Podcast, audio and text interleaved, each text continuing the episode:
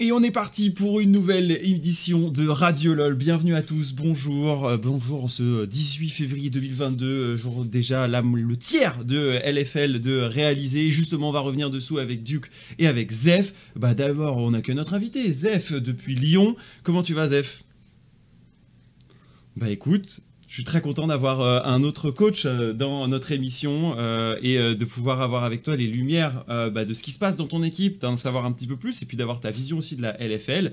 on me dit que quoi? Mute, mute, mute, mute, mute. Ah, on avait le mute de Zef, mais c'est normal, c'est réglé. Zef, tu nous dis bonjour. Salut, on m'entend bien là Là, on t'entend très bien, effectivement. Zef, donc, qui est avec nous. normalement, c'est réglé cette histoire. Et j'ai également Duke qui est avec moi. Duke, comme d'habitude. T'as passé une bonne semaine, Duke? Ouais, ouais, ça va, ça va, ça va. On était, euh, on était en LFL hier, c'était très cool. Et toi, ouais. Bah, plutôt bien, plutôt bien. Euh, j'étais euh, assez occupé là avec mon futur déménagement, mais je peux vous dire que j'ai quand même eu le temps de prendre euh, bah, une pause pour regarder les matchs de, LFL. Toi, le retour en plateau, Duke, c'était aussi une occasion de, de, rechecker un peu les, les collègues casters qui étaient tous euh, chacun chez soi depuis une semaine C'est ça, ouais, on était, on était en Covid depuis 8 jours. Écoute, euh, écoute ça va. Là, hmm. on, se reprend ce soir LEC, donc la routine maintenant. Certains peut-être ne, ne, te connaîtraient pas. Je vois certains qui disent c'est qui Zef? Bah écoute Zef, je te laisse rapidement te représenter comme ça après on pourra plonger dans les sujets de la semaine. Bon, du coup, moi, je suis le coach tête de LDLC, le head coach de LDLC. Et ouais, non, juste, euh, bah voilà. Je suis avec Kiki dans le coaching staff de LDLC, quoi. Mhm. On est, pour l'instant, on est deuxième en LFL, quoi. Exactement. Et vous êtes, euh, du coup, euh, toi, tu fais ça depuis plusieurs années. D'abord, on va dire en, en, assistant avant de, prendre la, la tête de, du coaching staff. Bah, L'an dernier, j'étais déjà chez LDLC, mais j'assistais SOAS, du coup, à l'époque. Mm et maintenant, Soaz, bah, il a arrêté, il est devenu joueur, et du coup, ils m'ont proposé euh, bah, de prendre les rênes en fait mhm. de LDC. Et du coup, maintenant, maintenant, on est en staff avec Kiki, on fait à peu près euh, notre travail ensemble, quoi. Hmm.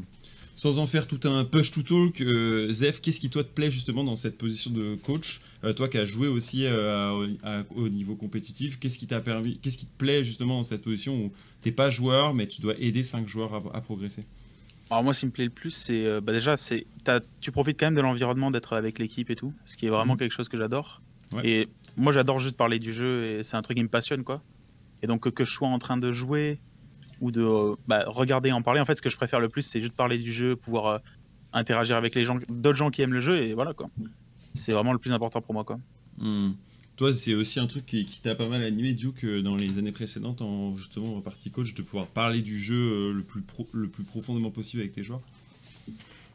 Ouais, ouais. Euh, moi, en fait, avec le temps, je pense que cette, cette passion pure pour le jeu, je dirais pas c'est éteinte, clairement pas, mais est passée parfois un peu en retrait par rapport au plaisir de la compétition et peut-être plus les rapports humains, mm. dans le sens où je j'avais moins enfin, dans mes premières années je découvrais toujours des choses c'est moins le cas maintenant mhm. même si ça m'arrive toujours de temps en temps de faire une découverte une bonne discussion euh, et euh, ça je suis ravi de pouvoir parler aussi à des gens qui vraiment euh, sont capables de pousser le jeu vraiment un peu un peu au, fond quoi mais mais ce serait mentir que de dire que j'ai le toujours une flamme aussi ardente qu'au début et mhm. voilà c'est après après après je fais six ans de coaching c'est peut-être un petit peu différent Écoute, euh, bah, je suis sûr que cette femme va être arrivée le temps de l'émission, euh, vu les sujets de la semaine. Sixième semaine, euh, et donc plus de, des deux tiers de la LFL de jouer.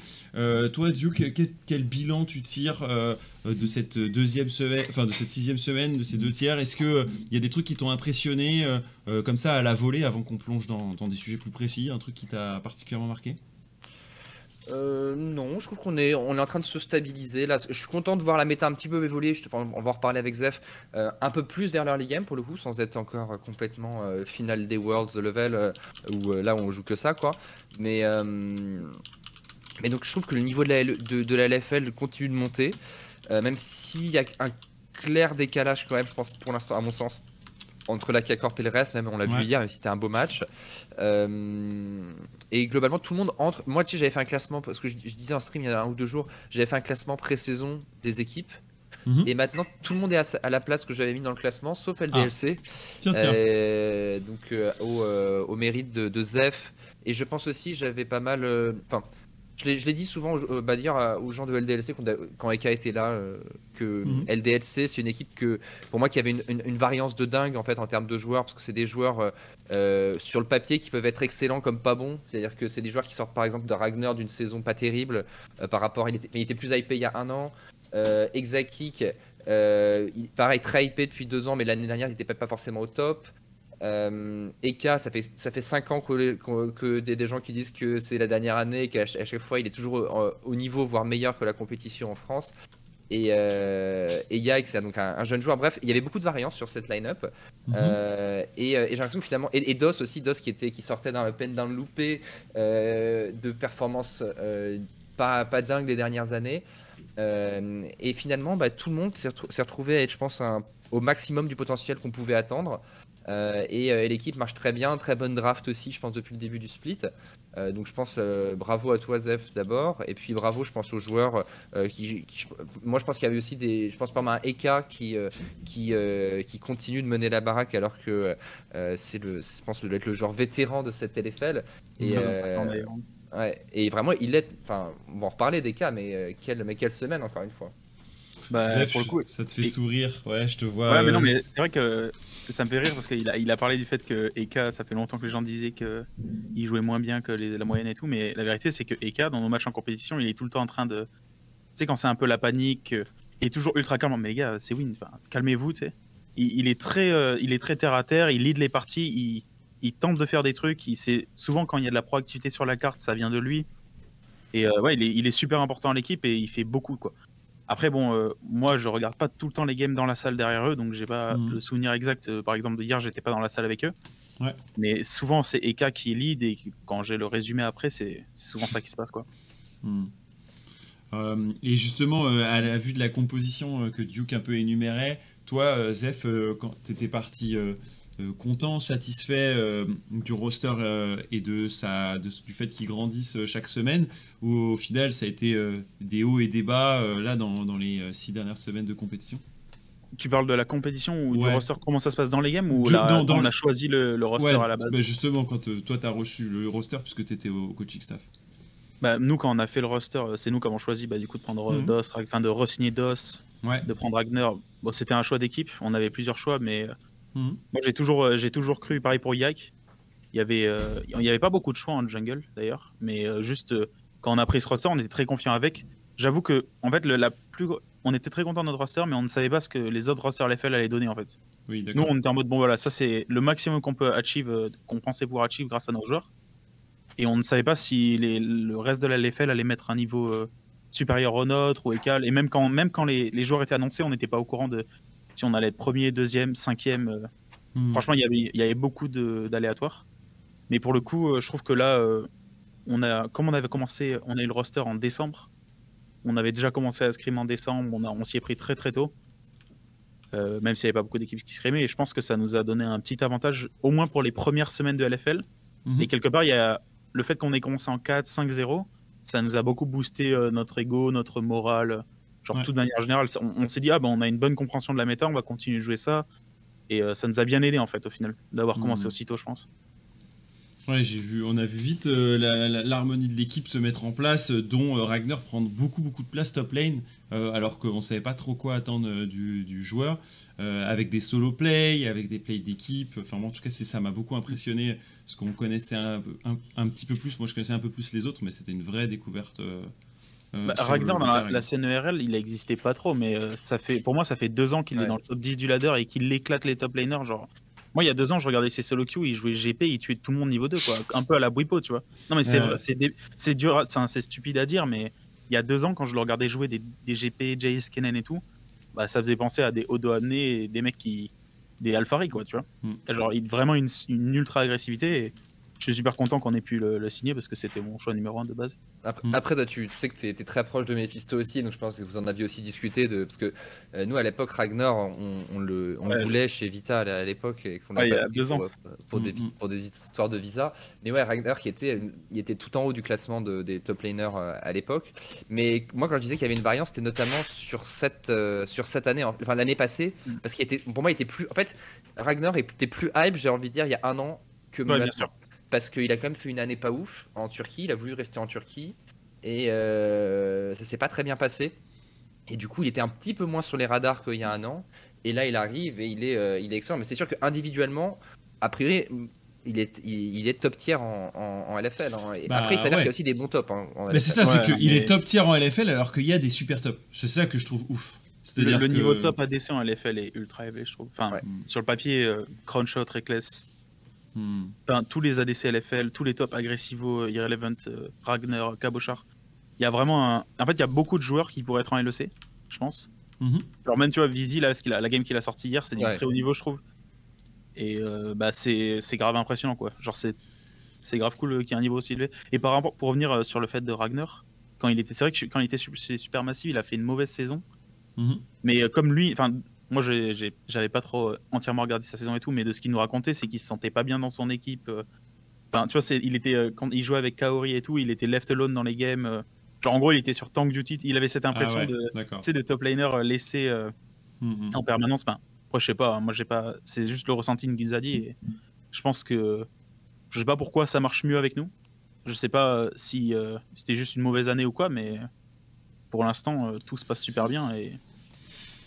Et voilà, Ah bah, quoi. Sauf il quand je lui pique Horn dans Gwen, quoi. On- effectivement, ouais. on en reparlera. Après, c'est marrant parce qu'au début du split, quand Gwen était pique, j'avais l'impression que les champions qui avaient mieux marché contre Gwen étaient justement des tanks, à vrai dire. Horn Gragas, c'est très fort. Mais Ouais. en fait, le truc, c'est quand la Gwen a 6 items, elle outscale tous les champions du jeu, quoi.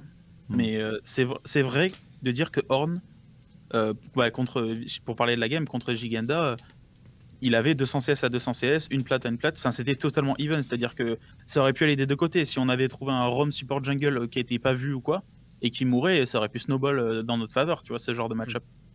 Mais quand tu laisses la Gwen euh, scale à l'infini, c'est fini, quoi. Il y a un moment donné, elle va tuer tout le monde en fight et c'est ingérable.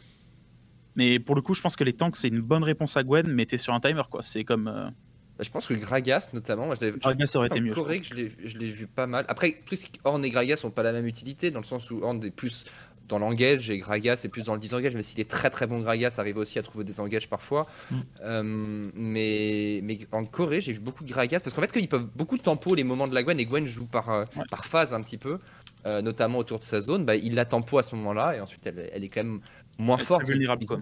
Ouais, plus vulnérable. Quand elle a pas de zone, Bah, de toute façon, c'est un choix en draft qu'on avait fait. Aussi, on avait eu beaucoup de succès avec Horn, et euh, je pense qu'on avait le combo euh, Horn-Leona contre double carry immobile. Qui... nous- Il y avait quoi? Il y avait Tresh Victor, euh, enfin, ils avaient Tresh Victor Jinx, ou je sais plus ce qu'ils avaient.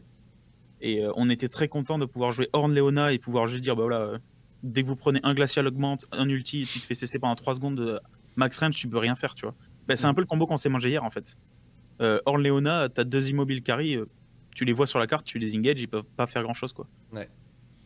C'est pour ça, ça venait de là, la, la truc. Après, la game a duré longtemps et Giganda a tué tout le monde, quoi, mais Voilà, quoi. C'était un pari risqué, en vrai. On, on reparlera des paris euh, late game. Euh, messieurs, je voulais, euh, il y a- il va y avoir quelqu'un qui nous a appelé. Et d'ailleurs, justement, ça me fait penser à deux petits trucs. Un, euh, c'est une euh, émission euh, qui est sponsorisée par Cajou. Et vous pouvez, avec le code DukeRock, euh, eh bien, euh, vous aussi découvrir l'appli Cajou. Elle est dispo à Lyon, Zef, si tu veux. Je l'ai testé d'ailleurs à Lyon euh, cette semaine. Euh, elle est dispo à Paris, elle est dispo à Toulouse, elle est dispo dans 10, 15 grandes villes de France. Et elle vous permet de faire vos courses en 15 minutes chez vous. Euh, vous pouvez tester du coup l'appli euh, avec le code donc du croc à 10 euros offert sur une première commande à 15 euros d'achat. Ça vous fait pas très cher votre première commande, donc c'est l'occasion de tester. Euh, ça nous aide également, je vous le dis, hein, mais chaque commande que vous faites, euh, c'est l'occasion aussi de nous euh, nous aider sur cette émission. Donc ça c'est le premier point. Le deuxième point, c'est que vous pouvez, comme certains, vous allez l'entendre là dans quelques minutes, nous appeler pour discuter avec nous dans Radio LOL. Donc supporters frustrés de votre équipe qui n'arrive pas à prendre des points, supporters contents, fans heureux en LFL ou d'une équipe en particulier. Si vous, avez, et, vous voulez également défendre un sujet ou un joueur en particulier, n'hésitez pas. Euh, toute l'émission euh, vous est dédiée. Pour ça, il faut aller sur Discord, point d'exclamation Discord, et vous allez pouvoir euh, discuter avec nous ou vous proposer vos sujets dans Radio LFL Sélection. C'est ce qu'a fait Didi, c'est ce qu'a fait Space Nugget d'ailleurs. Et Space a une question pour toi, Zef. Donc on va l'accueillir. Space, t'es dans les parages Yo, yo, salut. Oula, ça va? Euh, Oui, ça va et toi? Bah écoute, ouais, tranquille. Euh, Space, t'avais une question pour Zef. Ouais, ouais, Zef, euh, moi je me posais une question surtout sur un profil d'un de tes joueurs qui est DOS. Euh, Je trouve que c'est quelqu'un qu'on connaît relativement peu en fait euh, en tant que, que public français. C'est quelqu'un qui est plutôt de mon avis discret sur les réseaux sociaux, qui est relativement pris, peu pris pardon, en interview. Hein. Forcément, ils vont plus privilégier des Aika, des Xaki, que même des Dandan l'année dernière. Et, euh, et, la dernière image, entre guillemets, qu'on a de DOS, en tout cas de, de mon ressenti, euh, c'est que c'est quelqu'un qui a fait des perfs pas folles l'année dernière en finissant. Alors j'ai plus en tête les résultats des LDFC l'année dernière, ça va être deux fois cinquième, je crois. Euh, qui a aussi. Euh, ouais, voilà. Qui a aussi malheureusement raté les, les up and down avec Easy Dream, donc il y avait même une étiquette quasiment de, de mercenaire qui était relativement négative auprès de la commu. Et puis bah finalement cette année, bah, il est trop fort en fait. Enfin, genre, euh, moi j'ai encore la game d'hier euh, contre Geo où, il a littéralement uriné sur, euh, sur Smiley et ah, avec son ah, ah, ouais, ah oui, d'accord. Ah ouais. Non, non, mais il les a détruits, je trouve. Space, tout ce, qui, est, tout ce qui est pipi caca, c'est son truc. Donc merci Space. Oh, c'est vraiment mon truc. Mhm. Non, mais je trouve qu'il leur a vraiment. il les a vraiment écrasés. et je me demandais, du coup, bah, en ce moment, il est trop fort. Genre, pour moi, ça doit être facilement l'un des top 3 supports de la ligue. Et je me demandais un peu si tu pouvais nous en parler un peu plus, vu que c'est quelqu'un qui est relativement discret. Est-ce que c'est quelqu'un qui est extraverti, introverti? Comment c'est de bosser avec euh, son profil de joueur? Euh... Je sais pas, qu'est-ce que tu pourrais nous dire un peu de Par exemple, euh, on peut commencer par parler au recrutement, parce que c'est vrai que comme il était parti chez E-Dream, que c'était mal passé, on pourrait pencher vers la balance de pas le prendre. Mais c'est vrai que c'est pas qu'une décision qui vient du staff, c'est aussi une décision qui vient des joueurs. Et Exa adore jouer avec DOS. Il a déjà mhm. joué une, année avant. On, est, on sait à peu près comment ça se passe ensemble. On aime bien le. Enfin, c'était bien passé en fait. L'année s'était bien passé. Et du coup, c'est pour ça qu'on a repris DOS. Et euh, derrière, non, juste, je pense que DOS a toujours été très bon. Bah là, de toute façon, en solo queue, il est dans le top 6 du ladder, un truc comme ça. Il a toujours été très bon. Et euh, je pense qu'il y a une part de, chance, de méta et tout. C'est-à-dire que là, en ce moment, c'est beaucoup de, de support engage, Tresh, Leona, Rakan, euh, qui sont joués. Et euh, c'est des trucs sur lesquels il brille énormément, je pense. Ouais. Euh, d'ailleurs, pour la game de hier, il faut savoir qu'on a beaucoup, beaucoup practice Rakan dans les deux dernières semaines. On n'a jamais pu le sortir parce que les drafts le permettaient pas ou on n'a pas fait le choix de le, prendre. Hmm. Ouais. je pense que ça l'a beaucoup fait briller hier soir. Ah oui, clairement. Et pour parler de, bah, par exemple, tu vois, une anecdote qui est marrante, c'est que DOS, à chaque fois qu'il joue Rakan, il me fait mais arrête de me piquer Rakan. Si les mecs sont bons en face, on peut rien faire, tu vois. Hmm. À chaque fois, il me dit non, mais là, on va jouer contre Jack Troll, euh, Si on joue pas un match-up où on gagne, ça va être trop dur, tu vois. Ouais. Et euh, à chaque fois, il se dit ça. Pareil pour ce match-up euh, hier contre Smiley. Il se dit, on peut pas jouer la lane. Il tue les level, enfin, level 3, tu vois. Ouais, Genre, juste, ils jouent la lane correctement, ils jouent leur personnage et c'est pas si mauvais que ça, tu vois. Du coup, ouais, non, pour parler de DOS, c'est quand même quelqu'un de assez introverti, je dirais. Ouais. Mhm. Mais une fois que tu. ouais, quand il est dans son cercle d'amis et tout, bah là, avec toute l'équipe, ça se passe super bien et moi, pour, avoir fait un an avec lui, là, je commence à peine euh, à découvrir l'intérieur de DOS, tu vois, genre à comprendre un peu comment ah la personne que c'est, voir à quel point il peut être fou, euh, tu sais, à s'extérioriser avec tout et tout quoi. Du coup, ouais. Euh, et est-ce que c'est est -ce c'est un joueur que, vocal in-game ou est-ce que c'est plutôt un, un, support suiveur entre guillemets? Alors, c'est marrant parce qu'il il change d'avis sur, sur, sur lui-même tous les jours. En gros, généralement, DOS, c'est quelqu'un qui lead les games. Quand il est sûr de soi, il, il va dire non, on fait ça, et il explique très très bien, et il peut être aussi un leader, euh, voire surpasser Eka dans certaines phases.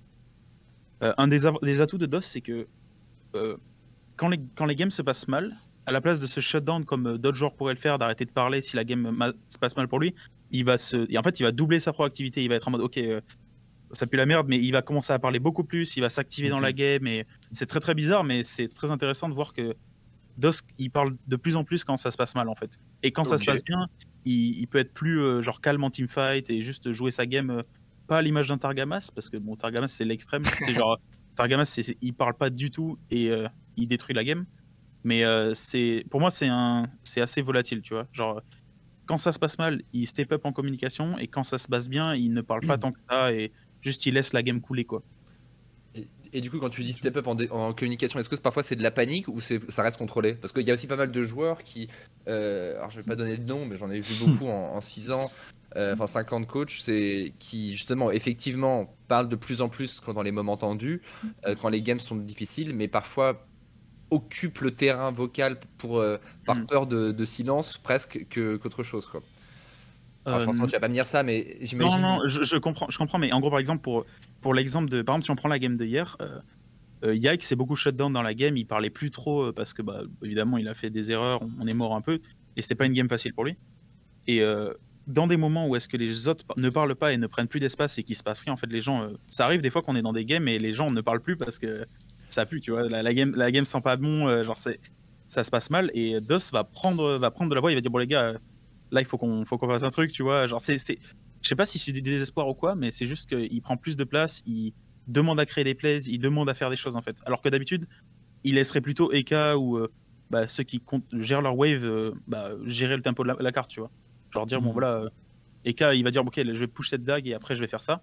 Et ben il laisserait les choses faire alors que s'il se passe rien, c'est lui qui va dire voilà les gars venez on va on va prendre le contrôle ici, et on va faire des choses quoi. C'est un initiateur qui remobilise une partie des troupes. Ouais, et c'est assez intéressant à voir parce que hmm. c'est pas. Je pense que c'est pas tous les joueurs qui font ça. Ok, intéressant. Mais on en sait plus du coup grâce à la question de Space. Euh, merci euh, Space, euh, toujours dans des termes. Ah bah oh, clairement, c'était l'occasion d'avoir un peu un portrait d'un joueur qu'on connaît pas trop justement et, et, sur qui on pouvait avoir des a priori qui n'étaient pas forcément super positifs par rapport aux dernières perfs. Bah mais écoute, merci beaucoup Zef. Et puis bah à la prochaine, les gars. À la prochaine, Space. Merci. Space, Salut. toi. Donc voilà, un peu plus de focus. Vous pouvez aussi euh, justement aller chercher euh, des infos euh, auprès, de Zef, évidemment dans ce qu'il peut vous, partager. Donc n'hésitez pas, je vois qu'il y en a plusieurs qui ont commencé à partager des, des, sujets qu'ils veulent aborder avec nous dans Radio LFL Sélection. On va essayer d'en prendre quelques-uns durant toute la session. messieurs, j'ai envie qu'on débriefe un petit peu cette semaine. Il y a plusieurs thèmes que j'ai envie d'aborder avec vous, dont LDLC et les paris du late game.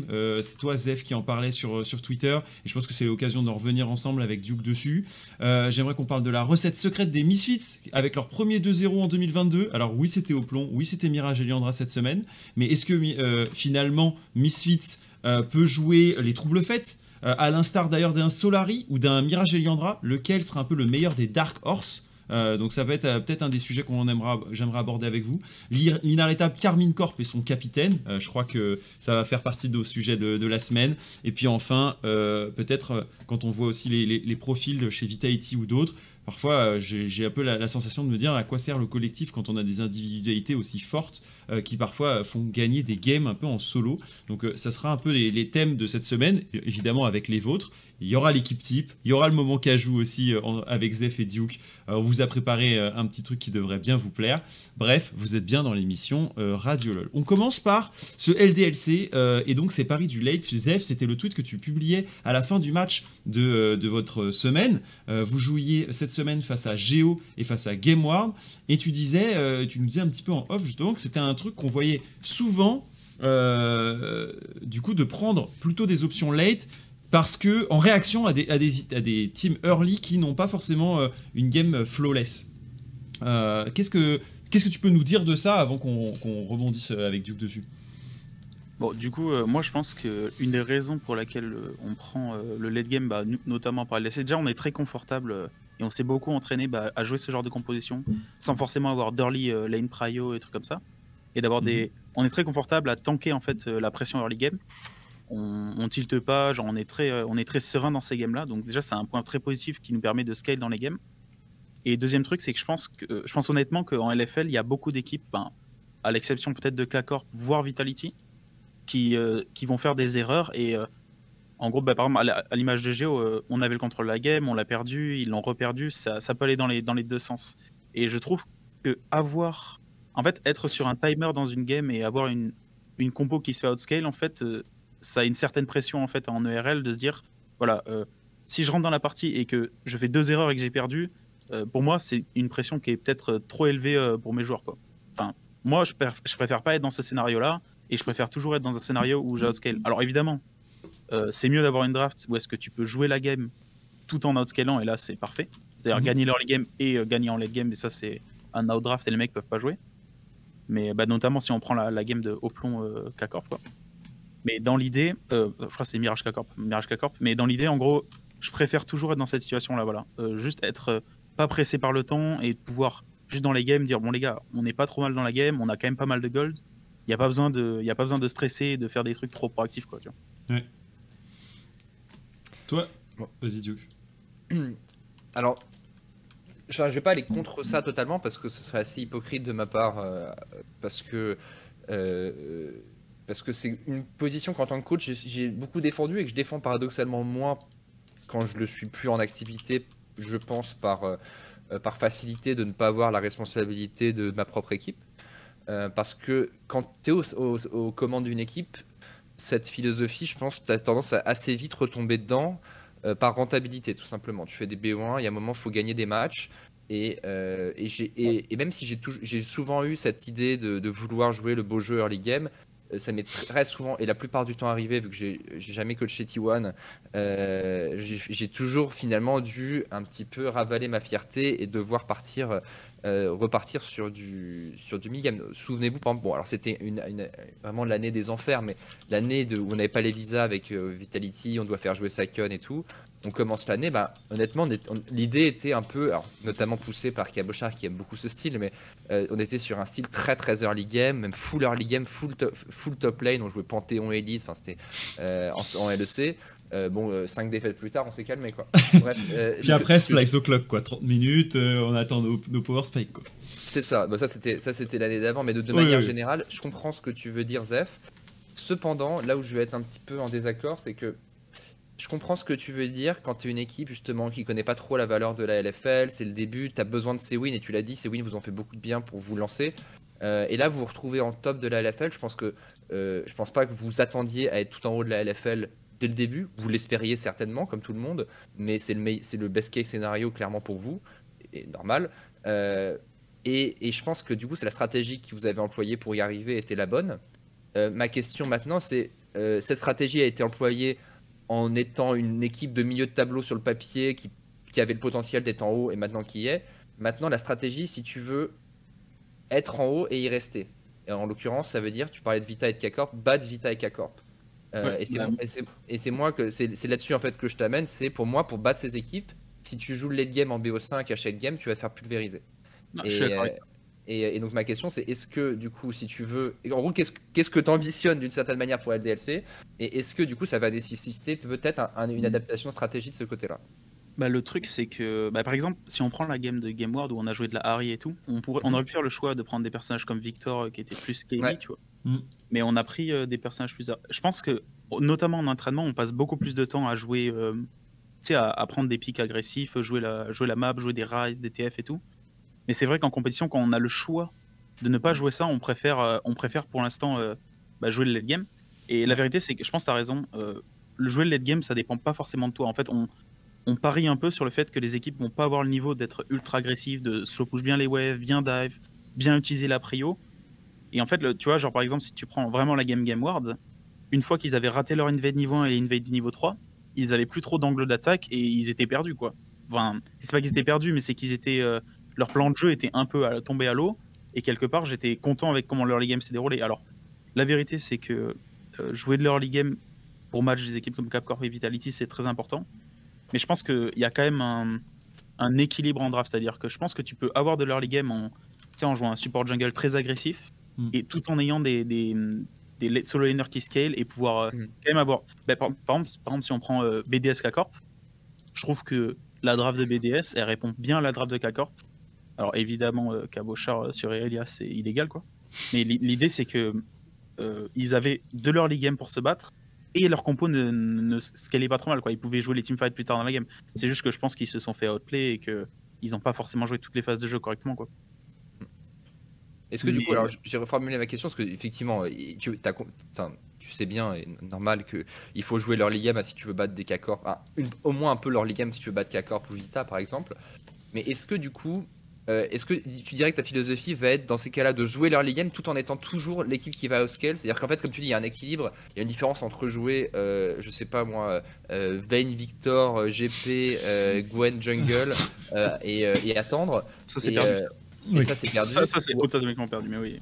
Et, ou, ou, juste match early game, mais si on devait regarder les deux équipes et dire qui gagne le late game entre ces deux compos, toujours être l'équipe qui gagne le late game quand même. Tu vois ce que je veux dire Même si c'est pas full late game. Mais par exemple, si on prend, euh, si on pour imaginer le truc avec un exemple, tu vois, si tu veux prendre la, compo de K-Corp, bah, c'est vrai que tu vois, la, compo de K-Corp, moi je pense qu'elle se fait outscale, mais tu sais, ils ont ce outrange avec Zoé, ils ont quand même des outils pour pouvoir jouer la partie en late game. Outrange, Zoé qui fait, Lysine pour Insec. Il y a, y a, beaucoup d'outils pour, jouer la partie Ultilona. Mais c'est vrai que moi, je préfère si mes joueurs, en fait, ils ont des lanes qui sont gagnantes et qui, en plus, en gros, si j'ai le choix entre, par exemple, admettons, quelqu'un va blind pick, genre une Oriana ou quoi, tu vois, je peux le faire le choix de prendre un Rise, qui va peut-être avoir le push mais se faire outscale, ou faire le choix de prendre genre un Azir ou genre un Xerath, qui va faire que je vais sécuriser la game directement. Dans ma tête, je vais me dire, bon, ben voilà, les mecs ont des immobiles, je vais les outrange et j'ai pas besoin de, de, prendre de risques. Donc évidemment que peut-être qu'il y a une part de ne pas faire confiance aux joueurs, tu vois. Genre, euh, je sais pas si c'est pas de la confiance, mais moi je leur fais confiance en fait pour ne pas se faire abuser en early game et derrière, euh, genre gagner la partie euh, naturellement en fait, tu vois. Ce qui est un peu. J'ai beaucoup de chance parce que je peux jouer beaucoup de persos et je peux faire mm. des paris risqués comme ça. Alors évidemment, contre K-Corp et tout, on n'aura pas la même stratégie, surtout que ça fait deux semaines maintenant qu'on travaille mm. des, des drafts différentes.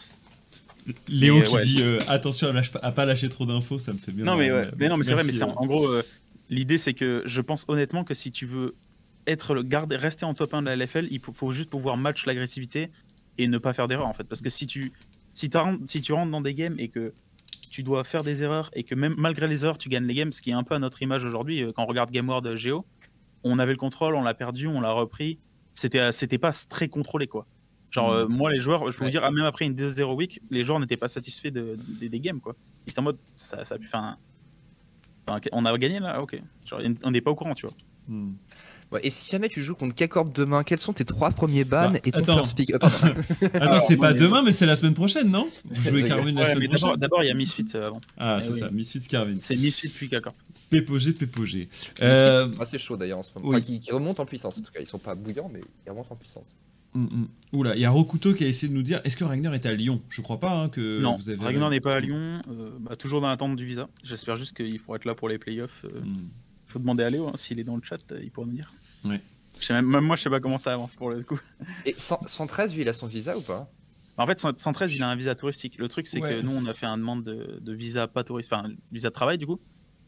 Et euh, je sais plus où on en est, mais en gros, visa touristique, on peut l'avoir en une semaine, deux semaines. C'est pas un problème, c'est juste que visa touristique, tu viens trois mois, après tu dois rentrer, tu dois revenir trois mois. Et euh, c'est pas le plus pratique. On aimerait qu'il puisse venir toute l'année et rester euh, jusqu'à la fin de l'année. Quoi. Hmm. Et il peut pas venir en... il peut pas venir en visa touristique en attendant? Euh, Honnêtement, aucune idée. Faudrait demander à, à mais je pense que je pense que si ça avait été le cas, on l'aurait fait, je pense. Mais mais ouais. Du coup, il y a pas Ragnar. Ouais. Tu parlais de Misfits et je me dis que c'est euh, un bon moyen d'enchaîner euh, tout à l'heure parce que vous voulez jouer la semaine prochaine. Misfits a réalisé son premier 2-0 et c'était pas arrivé depuis le début de la saison. Euh, ils avaient toujours fait 1-1. On avait été satisfait de certains matchs, on a été aussi assez déçu de d'autres. on avait vu des, je pense, tu le disais Duke dans les épisodes précédents, on avait vu un mid jungle tantôt proéminent, parfois un petit peu moins fort qu'attendu, etc. Euh, Duke, justement, c'est quoi ta sensation sur euh, ce premier Misfits 2-0 Est-ce que c'est une équipe playoff euh, que tu vois facilement s'imposer? Est-ce que tu trouves qu'elle va, elle va vite tomber? C'est quoi un peu ta, sensation sur Misfits après ce 2-0 non, je pense que c'est clairement une équipe playoff, Misfits. De toute façon, sur le papier, en fait, pour moi, c'était une équipe qui avait déçu en début de Spring Split, qui on attendait au-dessus. Je sais que même certains observateurs internationaux de la, de la ligue euh, de la LFL pensait même que Misfits hmm. allait être la meilleure équipe d'Europe. Euh, que bon, c'était un petit peu. Euh, un petit peu trop, un petit peu trop, mais en, l'occurrence, il y a quand même des, des, grands, des, très bons joueurs chez Misfits. j'ai l'impression qu'ils montent en puissance tranquillement, notamment, j'ai envie de dire autour de leur mid-jungle, mais de la même manière que dans la méta actuelle, le mid-jungle aussi, je pense. Enfin, on est en train de plus en plus avancer vers une méta où le mid-jungle a de l'importance. Nous, hmm. peut-être par exemple le Picari, qui, dont tu parlais tout à l'heure, Zef, euh, qui est peut-être plus intéressant maintenant dans la méta actuelle qu'un Victor, par exemple, qui est un champion par exemple, qui, qui refuse un peu le mid-jungle. Et, euh, et, donc à ce titre, je pense que les Misfits euh, continuent de monter. Euh, qui a fait une très bonne semaine aussi.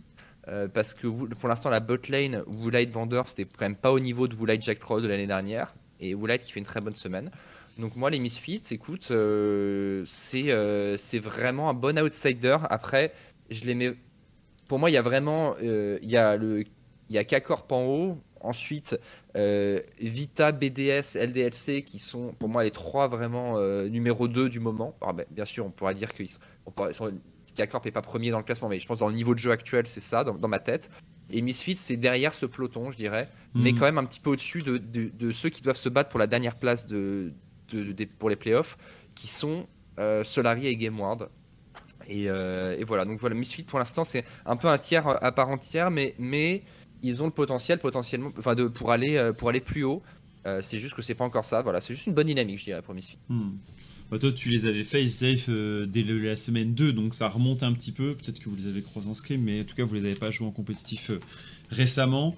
Euh, c'est une équipe, toi, qui, qui te fait peur ou qui, où tu trouves qu'il y a une, une, individualité qui ressort particulièrement? Pour le coup, le seul truc qui peut faire peur avec Misfit, je pense, ça serait à la rigueur Tinks, parce que Tinks, il a toujours ce, facteur un peu fou de mhm. créativité qui peut surprendre et tout. Et pour les avoir scrim et tout, les... c'est aussi une faiblesse pour eux. C'est-à-dire que il prend beaucoup de risques et souvent il peut se faire punir.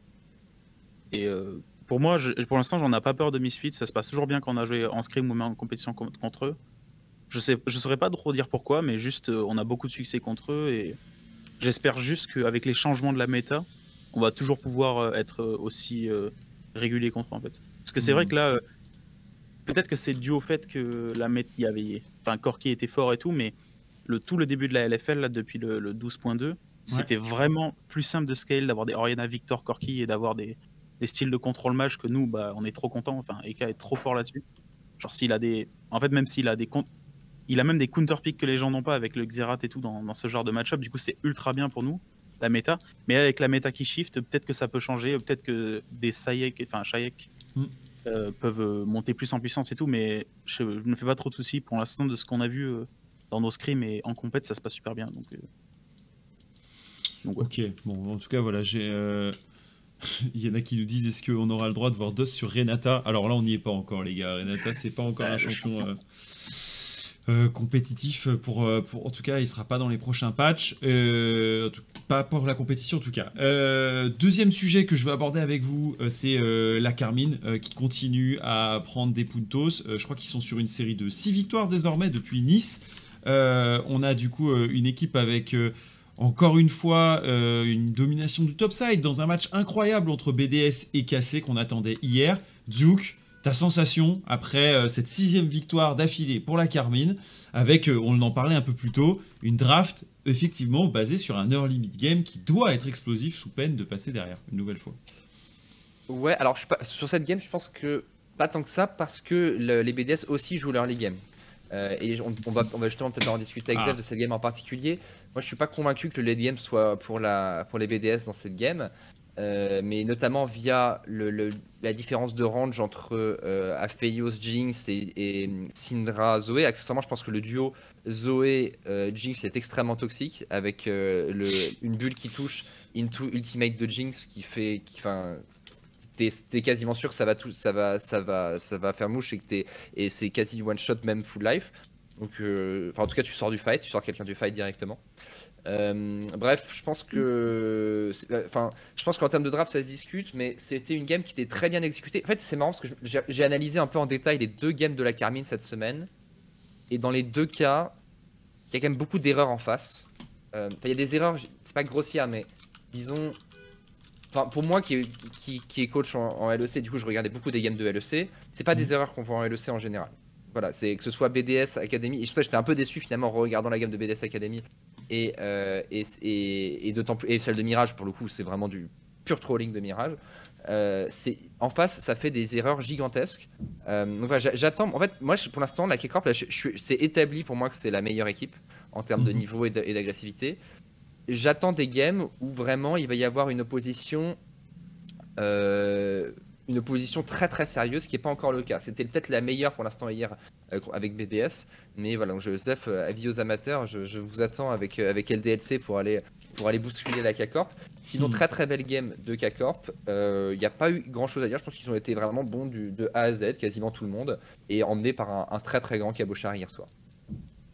Bah, pour le coup, moi je pense que tu as plus ou moins raison pour l'outscale. Je pense que hmm. c'est c'est vrai que quand tu y réfléchis, BDS n'ont pas tant d'outils que ça pour créer des fights de fou, tu vois. Genre, c'est vraiment du front to back, ils doivent toucher des stuns avec Syndra, des hooks et tout.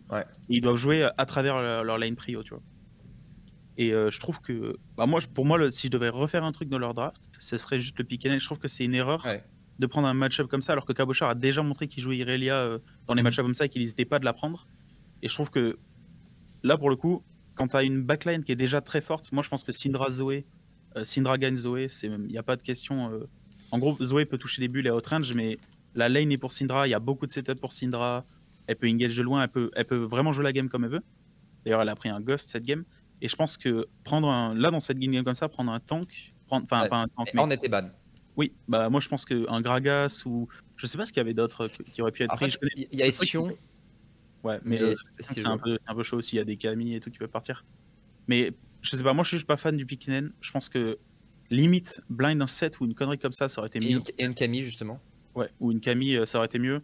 Et je pense que voilà, je pense que ça a laissé une opportunité de victoire parce que très honnêtement, je pense que s'il n'y avait pas Cabochard dans cette game qui faisait des quadruplés euh, en MV4 en fight, qui détruisait la side lane et tout, euh, je pense pas qu'ils aient autant de pression sur la carte parce que mid il perdait avec sa Zoé, il y avait 60 CS.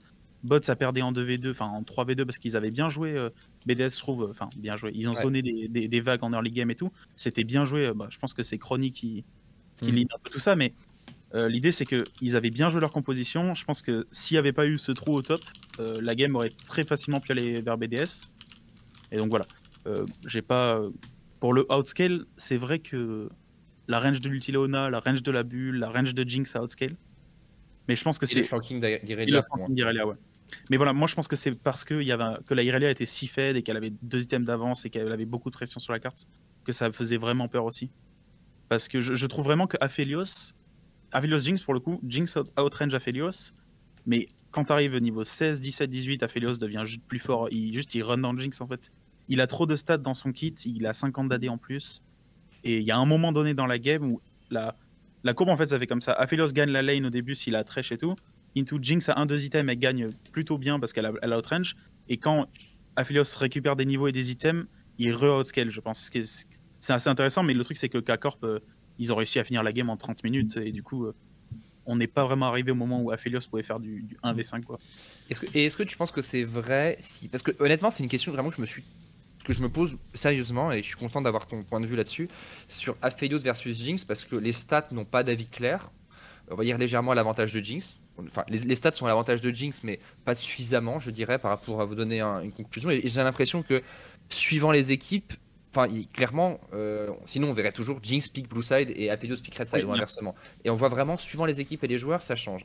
Mm. Euh, Est-ce que par exemple tu dirais que ce scaling parce que je, je vois ce que tu veux dire, c'est-à-dire le côté Aphelios qui va euh, euh, Gale Forcing. Je pense que ça dépend aussi des compositions. Par exemple, si on avait full tank des deux côtés, peut-être que je sais pas, la- du coup, la- la- le Aphelios peut pas run down la Jinx et du coup, c'est purement de la range. Donc, je pense que ça doit beaucoup dépendre des compositions, donc ça doit être plus deep que ça. Et justement, à ce titre-là, est-ce que tu penses que le fait d'avoir Thresh augmente le scaling du Aphelios qui du coup justement peut se permettre peut-être plus de euh, plus de pouvoir go in? En fait, mo- moi, la manière dont je vois, c'est simple. Je pense que Léona, seule réponse d'ailleurs euh, à Thresh Aphelios, Mhm. euh, pour, pour matcher la lane, pour matcher la range aussi avec l'ulti, qui est très fort. Et elle, est- elle, elle crée beaucoup d'espace parce qu'elle est très tanky. Mais l'idée, c'est que euh, je trouve que c'est très. Ça dépend vraiment des préférences. C'est-à-dire que là, on peut voir, si on regarde la LPL et tout, euh, il y a des gens qui vont first pick Aphelios over Zeri, over Jinx, en pensant que c'est le meilleur AD du monde. Mhm. Et quelque part, ils ont pas tort parce que c'est très fort en lane, ça a du setup, ça scale très bien, c'est un bon champion. Et pour le coup, je pense que en- il y a beaucoup de préférences. C'est-à-dire que Aphelios sur Jinx, si tu es très à l'aise dans le match-up Aphelios-Jinx et que tu Thresh, ça te permet d'outscale parce que ta lane est plus forte. quoi. C'est-à-dire que le support match-up est très important. Je pense que si en face c'est Jinx Thresh, Aphelios devrait pas gagner. Parce que juste il va se faire push, il va se faire outrange, out-CS. Et quand la Jinx a un lead, normalement elle le garde et le Aphelios n'arrive pas à ce stade où il a 6 items avant que Jinx, euh, Jinx ait déjà eu ses 6 items. quoi. Je pense que c'est pas réaliste de dire que Aphelios outscale Jinx, sauf si elle a un bon support match-up, tu vois. Moi, c'est comme ça que je le vois. Après, euh, c'est évident que ça dépend des préférences des joueurs. Moi, j'ai Exaki que si je le pique Aphelios dans Jinx, il gagne. Si je le pique Jinx dans Aphelios, il gagne, tu vois. Enfin, c'est un peu injuste, tu vois. Mais euh, on est content avec les deux côtés du match-up et c'est plus un trade en mode ah bon ben là, euh, il reste plus que ces deux champions et si on en préfère un par rapport à l'autre, on va le prendre. Mais sinon, euh, généralement, tu vas carrément aller chercher autre chose, genre de la jungle ou un mid prio ou un truc comme ça en draft avant d'aller chercher la Aphelios parce que bah, parce qu'on est content d'échanger les deux en fait parce que on Mm. s- ça a pas trop d'importance pour nous. Non mais je suis d'accord que c'est très player euh, player diff ce, genre de pick. Et, du coup, ça veut dire que c'est des champions. Alors, je, vais pas dire que c'est équilibré, parce que c'est clairement les deux meilleurs ADC, mais ADC étant, j'ai envie de dire, un peu un sous-rôle, pour moi, à mon sens, hein, par rapport à pas mal de rôles. Euh, genre, moi, moi je, suis un, je rage un peu en ce moment sur la roquette de Jinx. Je trouve qu'il y a peut-être des, un petit équilibrage ça y est. De, ce côté-là. Ouais, c'est un nouveau. non, mais, Après le thermomètre. Un, truc qui est vrai, c'est que quand on a une vraie stat chez nous, c'est que quand Exa il a Jinx, hmm. je peux t'assurer que par scrim, il prend un ou deux kills cross map toutes les games. Genre vraiment, c'est. Missile. Hmm. T'es comme ça, t'es dans ta game, t'es even. Les mecs vont move à l'herald, tu vas prendre des plates. Et il va ult des mecs, il va prendre un kill, la game est finie en fait, instantanément juste parce que l'ulti fait trop de dégâts ou qu'il arrive à faire des plays avec. Euh, je sais pas. Genre, euh, Et puis en teamfight, le truc c'est un champion à reset, mais à la limite, si t'es un champion full backline qui doit taper la frontline, d'accord.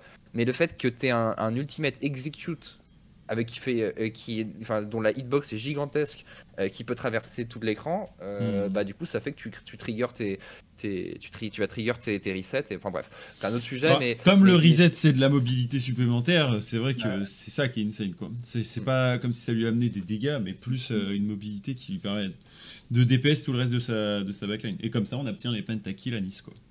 Mm. Exactement. De toute façon, y a, y a, pour moi, le débat est.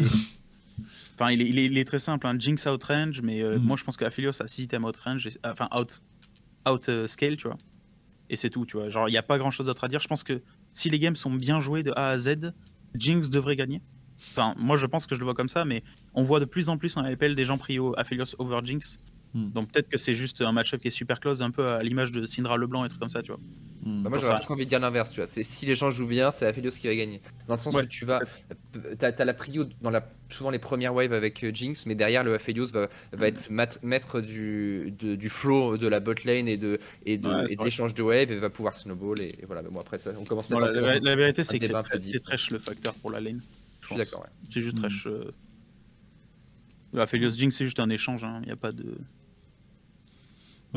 intéressant de le partager aussi euh, et de prendre le temps de faire un petit peu un, check parce que c'est les deux ADC qu'on voit le plus. On, a vu un, brin moins de Zeri peut-être? On a quand même vu Woolite en jouer une? Ouais, mais je pense que ça c'est vraiment intéressant parce que le ah. perso est permaban en fait. Le mhm. perso n'existe pas quoi. Genre, soit c'est pique, soit c'est ban et du coup, euh, même en scrim, il y a des équipes qui refusent de jouer contre. Et euh, c'est très bizarre de le voir en LFL parce que euh, nous, parmi tous nos scrims, on n'a pas pu la jouer tant que ça. On l'a pas mal mm. joué au début euh, quand elle était released, mais depuis une semaine là, le perso est permaban et n'existe pas quoi.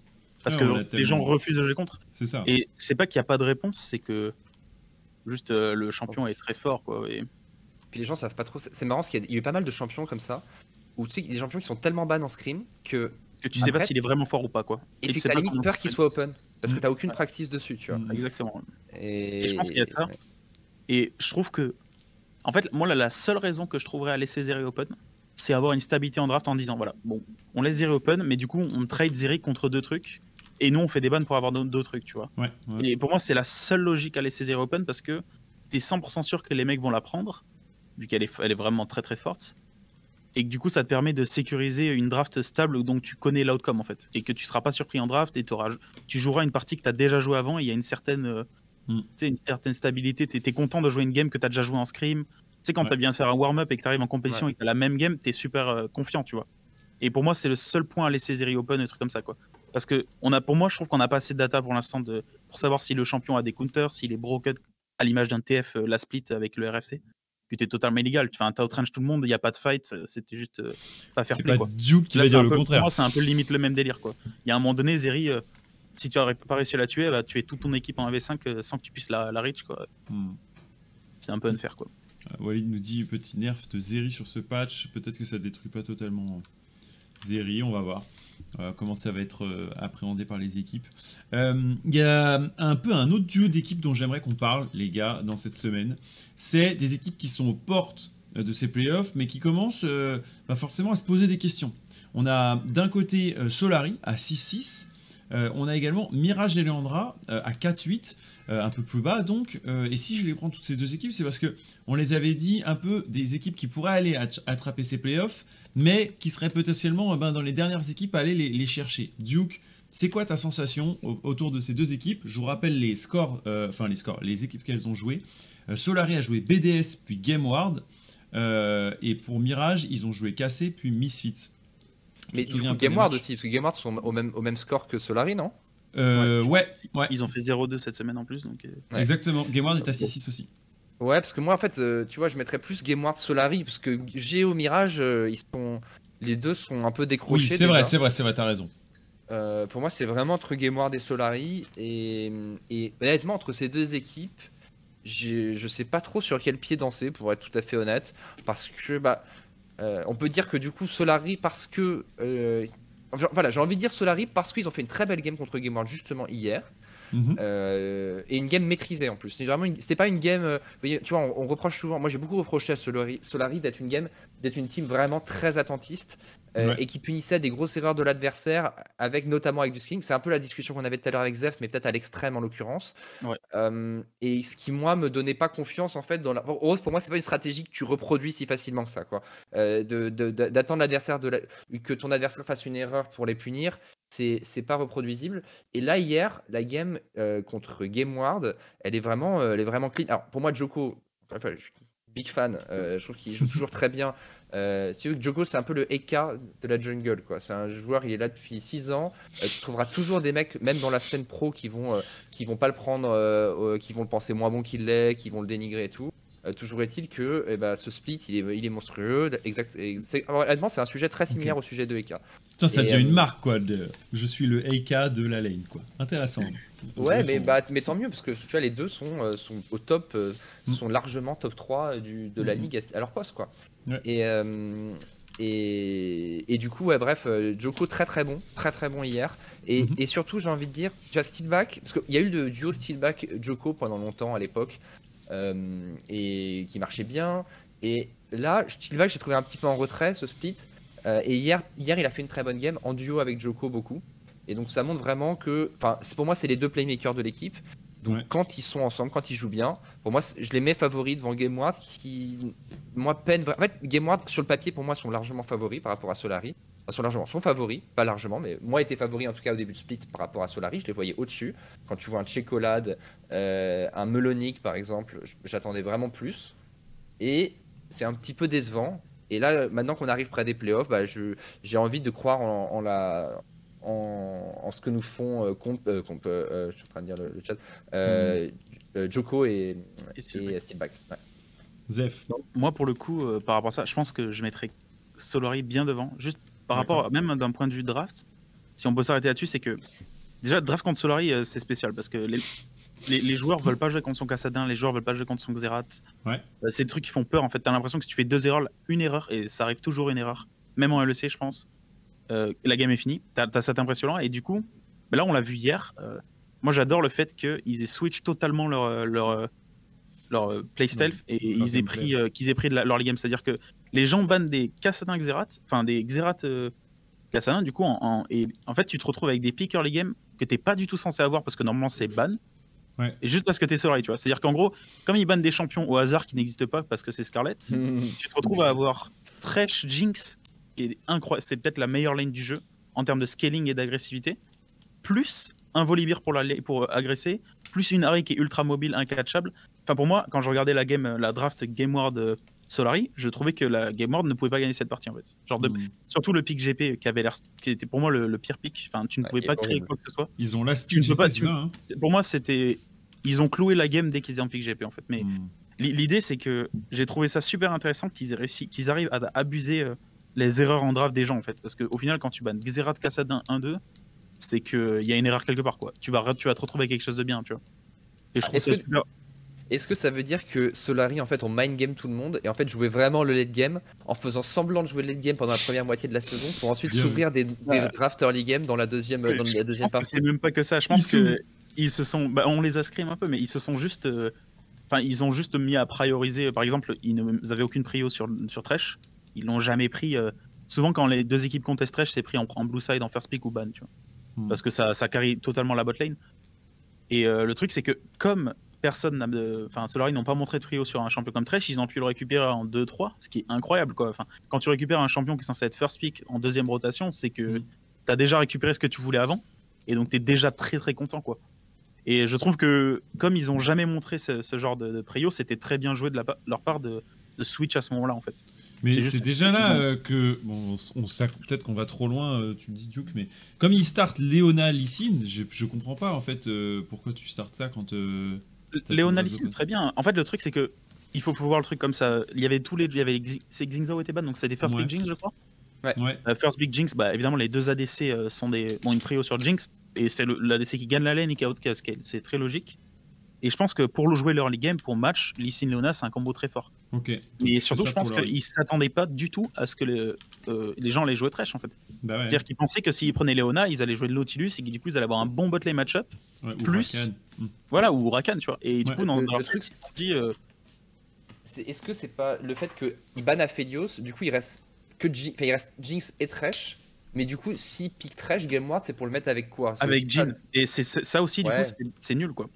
Bah ouais, Jean, Leona, je suis pas, ça, me fait pas rêver comme, euh, comme euh, non pardon, Jean Trash, ça me fait pas rêver comme duo moi. Oui, exactement. Et c'est pour ça que, bah là, pour moi, euh, ils ont gagné, enfin ils ont eu une très bonne draft, Solari. Et je pense que c'est le genre de draft que des équipes plus agressives comme BDS et tout cherchent à avoir, mais quand tu joues contre ces équipes-là, tu sais qu'ils ont la prio là-dessus et du coup tu ne leur laisses pas en fait. Et ils ont jamais ça en fait. Et hmm. comme bah, Solari, on n'a pas l'habitude de les voir jouer des trucs comme ça, Volibear Trash qui est un des combos les plus agressifs du jeu, ben, pour dive ou voilà quoi, pour jouer trop bots, et ben c'est juste intéressant de les voir changer un peu euh, du jour au lendemain. Et je pense que ça a surpris GameWard et que rien que pour ça, je trouve qu'ils ont un avantage en draft. Après, la vérité, c'est que en plus de ça, je trouve que Solari, euh, je pense que c'est une des meilleures équipes pour jouer les kills en fait, jouer les catchs. Ils ont une très bonne synergie ensemble pour jouer ensemble et, et savoir trapper les gens, savoir quand prendre les fights. Ils savent s'attendre les uns les autres et je trouve que c'est leur force, tu vois, Solari, de pouvoir euh, c'est aussi pour ça qu'ils veulent jouer le scaling parce qu'ils savent give up euh, des dragons, ils savent give up euh, les fights qu'il faut pour prendre juste les fights quand ils sont ensemble. quoi. Hmm. Et euh, je, pense que c'est pour ça qu'ils ont beaucoup de succès en scaling. Et là, de les voir changer sur leur game, c'est juste trop bien. quoi. Pour ça stylé. Hmm. quoi. J'ai un coach qui voulait intervenir sur peut-être l'une de nos discussions. C'est Coach Walid qui est avec nous. Salut Coach ah. Walid. T'es avec nous? Ouais, je suis là. Eh, mm, merci à tous ceux qui s'abonnent. Je vois qu'il y en a certains qui font euh, cet effort. N'hésitez pas euh, dans l'émission. Ouais, tu avais un sujet. Est-ce que c'était dans la continuité de ce qu'on discutait? C'était quoi le, thème euh, Dis-nous tout.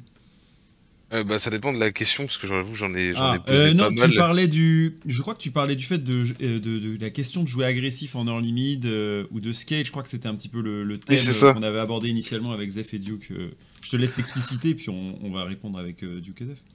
Ouais, tout à fait. En gros, je posais la question, enfin, on a pu le voir, mais en gros, c'est quoi réellement le mieux entre jouer agressif early mid game ou scaling mid late game? C'est toujours un débat qu'on se pose parce qu'il y a toujours le, le risque de jouer en early et globalement de glisser ou de pas réussir à snowball suffisamment. Mais en même temps, si tu joues l'early et que tu maîtrises bien ton jeu et que tout se passe bien, t'es censé gagner plus ou moins toutes les games. Comment on, arrive à gérer ces dilemmes C'est en fonction des joueurs.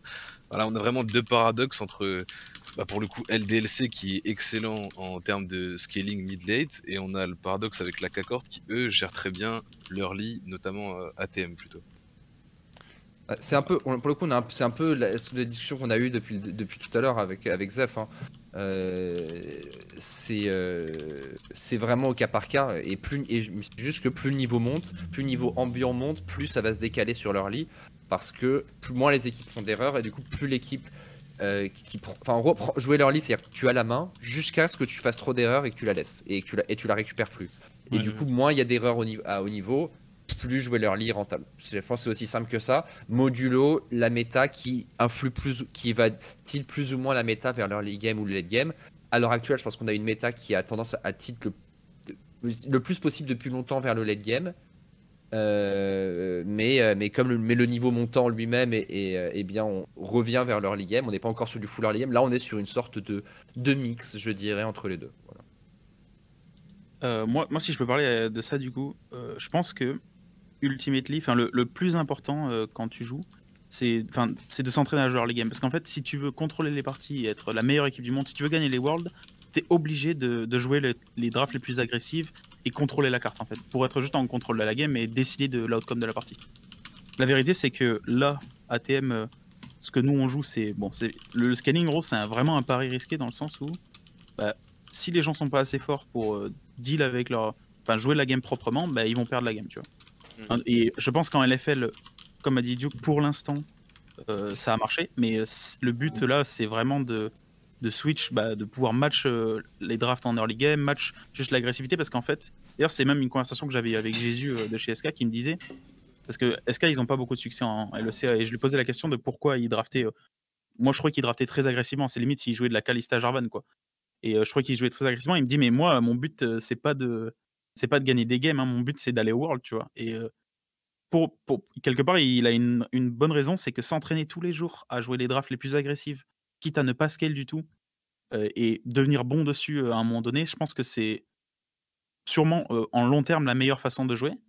La vérité, c'est qu'en court terme, je pense qu'avoir des drafts qui outscale et prendre des, paris comme ça, pour gagner des victoires, je pense que c'est plus intéressant. Et ouais, c'est un peu mon, mon avis là-dessus. quoi. Bah, ok, ça marche. Je crois qu'on a euh, du coup les, les, points de réponse ici. Et justement, bah, c'était justement un petit paradoxe aussi entre différentes régions, mais comme par exemple, on peut voir en Corée ou en Chine, on a, comme tu disais, bah, comme le parlait Jésus, on voit par exemple des Kalista ADC, on voit des Draven, on va voir notamment beaucoup de choses qui vont être agressifs. On va aussi voir beaucoup de split pusher au top, des Fiora, des Jack, choses que vraiment on a peu, on a peu vu vraiment en Europe. Et ouais, c'était vraiment de, se dire, euh, enfin, c'est quoi l'idée de la thématique? Pourquoi euh, des fois on voit qu'il y a des, méta ou ce genre de trucs qui se créent entre des différences entre des, régions moi, je pense que c'est une question de champion de poule. Honnêtement, euh, par exemple, quand tu regardes la LPL, quand tu joues contre des allées, il y a des Jax Irelia ban en 1-2, tu vois. Bah, quand tu joues contre Scarlett, tu bannes Xerath Cassadin et c'est comme ça parce qu'il y a des gens, ils ont joué des champions depuis le début, quoi. Enfin, ils ont joué que ces champions depuis le début et je pense que c'est c'est pas que des tendances, c'est aussi beaucoup contre l'équipe que tu vas jouer. Genre, je pense que à l'image de la LPL, quand tu joues contre certains joueurs, tu vas ban certains champions. Et c'est pareil qu'en en LFL, quoi. Genre en LFL et en LPL, tu bannes contre les gens contre qui tu vas jouer, quoi.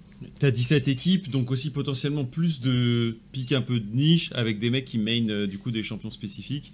Euh, il y a une uniformisation, je pense, dans certaines, dans certaines régions plus que d'autres.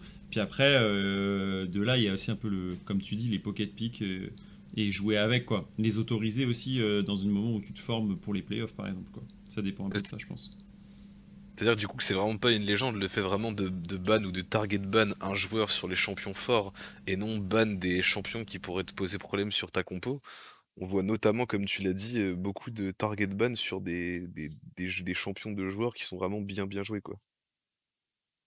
Bah ouais. Moi, je, moi, je pense qu'il y a beaucoup de target Après, peut-être que Duke peut plus nous en parler parce qu'il a été en LEC et tout, mais je pense que souvent, on se retrouve quand même à faire les, les mêmes choix. quoi. C'est-à-dire que s'il y a un joueur qui est super à l'aise, tu vas jouer contre Alphari, tu vois, tu vas ban son GP en fait. Enfin, que si tu joues contre son GP, au bout de 3 minutes, t'as plus envie de jouer. quoi. Et du coup, euh, il y a des choix à faire dans les drafts, c'est se dire, bon, bah, euh, on va pas jouer contre, son, contre ce champion-là parce que c'est trop dur. Et je pense que, hmm. je pense que c'est, ça va pas plus loin que ça, mais peut-être que je me trompe. quoi. Non, mais complètement. Je pense que. Et, ça rejoint d'ailleurs ce que tu disais aussi, Zef, sur. Euh, euh, sur les drafts Solari où il se retrouve avec des, champions OP, tu vois.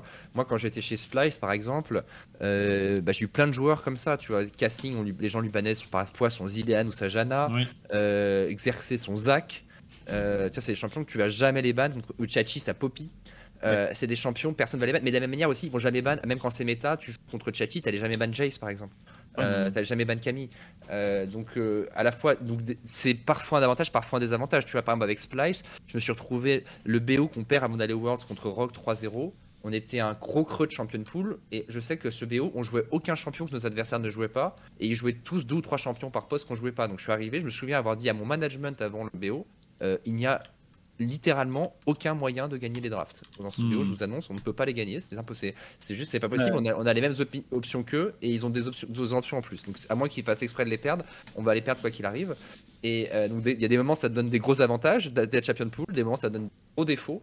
Euh, euh, et, le problème, c'est que c'est aussi un des, problèmes des équipes en pro, c'est que du coup, tu as les cycles des équipes qui sont à la fois dus au cycle interne d'entraînement, de, de, motivation, tout ça, mais aussi en termes de, de méta où il y a des moments, tu arrives dans un creux de la méta pour toi, et là, juste, euh, t'as pas de solution. Quoi. Et ça, c'est aussi, euh, c'est un peu un, un des jeux, je pense, euh, c'est de réussir à, tout faire pour, pour anticiper des changements de méta, mais c'est pas toujours évident, et ça, ça dépend encore une fois du, champion pool de tes joueurs.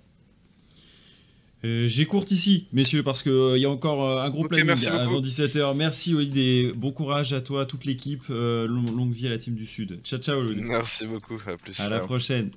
Messieurs, il est temps de passer au moment cajou avec une question importante, générique. Je vous explique ce qu'est Cajou et derrière on fait bûcher Duke et. J'ai hâte de voir quel side va être pris, je vous en parle juste après.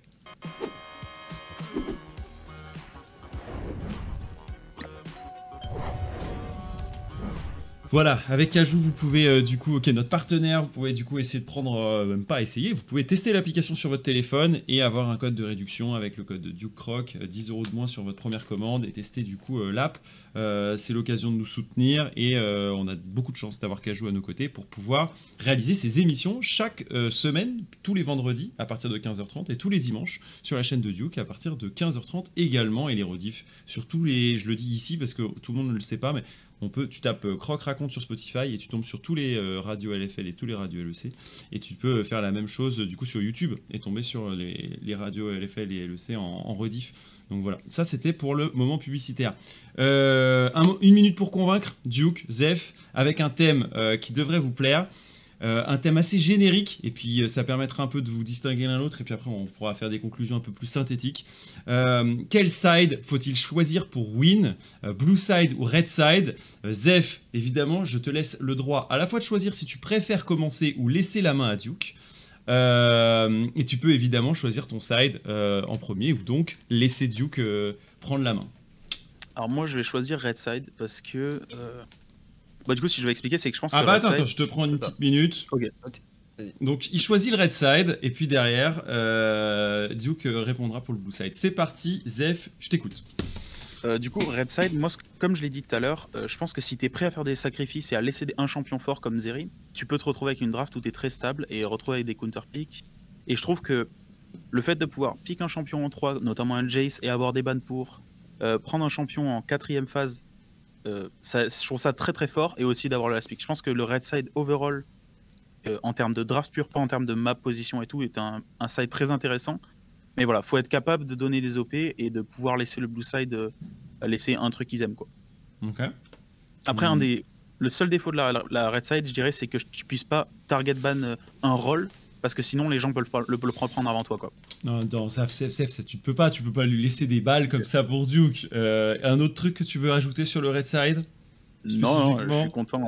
T'es confiant? bien counter pick et tout.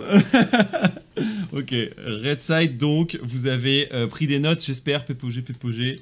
Il est temps, euh, Duke, de nous expliquer pourquoi c'est le Blue Side le plus fort et que Zef est un, a fait un mauvais choix en prenant le Red Side. Déjà le blue side, historiquement, c'est le side qui a le meilleur win rate, donc statistiquement sur. Euh, on peut parler de statistiques, parfois il n'y a pas assez d'échantillons sur League of Legends. L'avantage de Blue Side versus Red Side, c'est que c'est un type de stats sur lequel il y a l'intégralité des matchs de l'histoire de League of Legends. Et, euh, donc c'est statistiquement euh, le Blue Side qui gagne, donc techniquement le débat n'a pas vraiment lieu d'être. oui, d'accord. Ah oui. Je vais, je vais accepter de m'y prêter. Au-delà de ça, au-delà de ça, tu as, as effectivement la, possibilité de toujours choisir un pick OP. Donc à partir du moment où tu es dans une méta où il y a un champion qui, il y a, un champion qui est jugé OP, en, tout cas qui passe les bas, donc on va dire au moins 4 champions jugés OP, tu es à peu près sûr d'avoir le meilleur pick quoi qu'il arrive. Et moi je pense qu'à vrai dire que choisir Blue Side c'est surtout une question de map. Et la raison pour laquelle le blue side gagne, c'est pas tant une question de draft, mais une question de map. C'est que c'est beaucoup plus facile de jouer bot side en blue side qu'en red side à, cause de la, physionomie, de la construction de la jungle bot side. Que tu peux beaucoup plus jouer au travers de la bot lane, qui est pour moi la lane qui est en général dans la méta la plus euh, efficace à laquelle il faut, au travers de laquelle c'est la plus rentable, euh, au travers de laquelle il faut jouer. Et, euh, aussi, c'est plus facile de setup les Drake. Bref, voilà les raisons pour lesquelles le blue side est supérieur au red side. Très bien.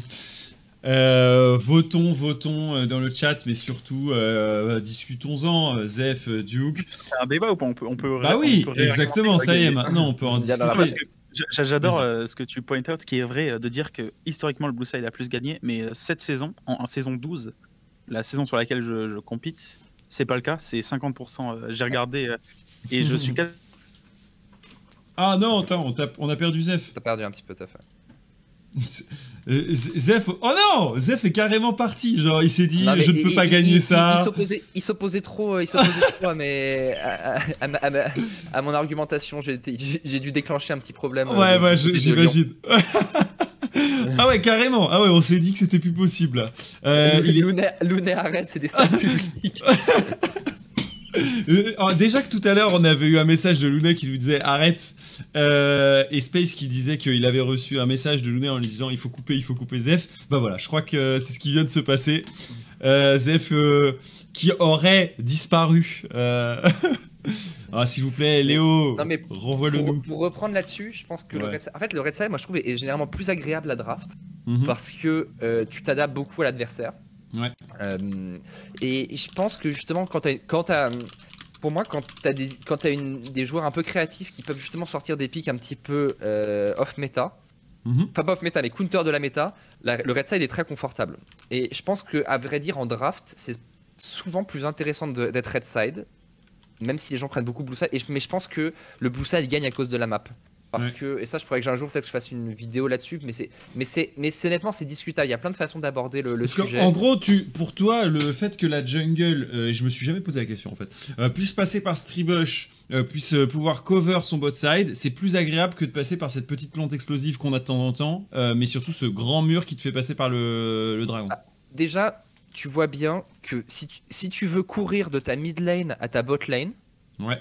en, en blue side, t'as un chemin direct. Mhm. En red side, pas vraiment.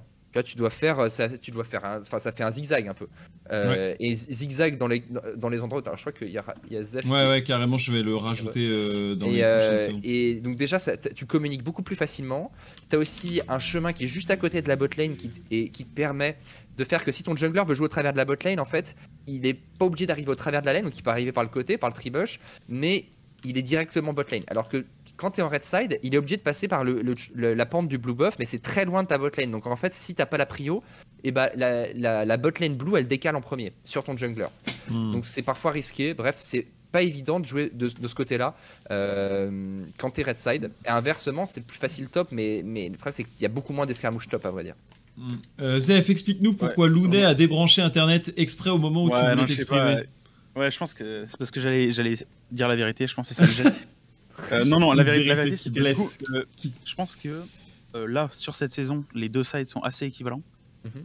Et je pense que, enfin, en tout cas, si on parle de le highest level, je serais peut-être content le blue side, mais le red side, le red side de pouvoir counter pick quand t'as- t'abuses des champions de pool comme celui d'Eka ou Ragnar et tout, c'est trop important en fait. Parce que Mhm. quand les mecs ne peuvent pas ban tous tes champions et que tu as des réponses pour la plupart des champions de League of Legends, eh ben tu seras toujours content d'avoir le red side. tu vois. Après, euh, la vérité c'est que red side, il y a aussi des avantages. C'est-à-dire que si tu te retrouves avec des bons. euh, quand, tu parlais du genre de jouer bot side, jouer les Drake et tout, c'est vrai. Mais je trouve que quand t'es red side, si t'as un bon niveau 1, invade la red jungle niveau 1 et tout, ça peut totalement changer des plans de jeu comme ça. Et euh, je pense que c'est un très gros avantage de pouvoir invade bot side, alors que je trouve ça quasiment plus dur de le faire dans l'autre sens, tu vois. Mais bon, enfin, c'est pas c'est pas totalement plus dur, mais tu peux involve ton mid laner avec euh, dans l'autre side et je trouve ça plus fort. C'est-à-dire que tu dis que, j'avoue, que j'avais pas pensé, Bah, c'est- au- j'ai jamais réfléchi à la, à la différence de, de side. euh, Enfin, j'ai- Oui. je, je vois comment invade chacun des sides, mais lequel est le plus facile Je t'avoue que c'est une question. C'est- il faudrait que j'y moi, pour moi, je pense qu'en red side, invade la red jungle, tu peux involve ton mid très simplement. Bah, toi, tu rentres par les raptors et tout, c'est super simple. Mhm. Euh, je pense qu'en blue side, quand tu late invade, c'est souvent grâce au matchup bot et tu invades soit avec la plante, soit par bah, la bot lane. Et euh, souvent, c'est que parce que tu as un matchup bot IN, tu vois. Et donc, euh, si tu as vraiment, un- C'est- vrai, vrai qu'en fait ton mid laner, alors qu'il vienne ou pas, je, je sais pas, mais, mais c'est sûr qu'il peut au moins se rendre disponible dans la choke et du coup potentiellement bloquer le mid laner en face. Alors que Ouais, euh, si tu invades le blue buff en, en, en blue side, tu, le, le mid laner en face tu le bloqueras jamais. S'il veut venir, Ouais, il c'est vient C'est vrai que c'est vrai que c'est bien vu, c'est bien vu. Euh, ça c'est- intéressant comme point. Après il y a moins d'invade level 1 en ce moment. Ouais, quand même, cette- en ce moment. Mais tu vois, ça, c'est un autre débat.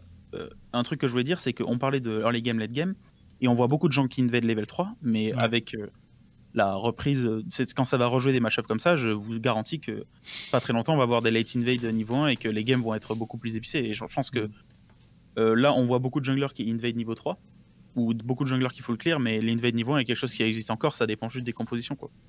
Bah, en fait, à partir du moment où le mid peut bouger. En fait, le problème, l'invade niveau 1, pour moi, ne sert à qu'une.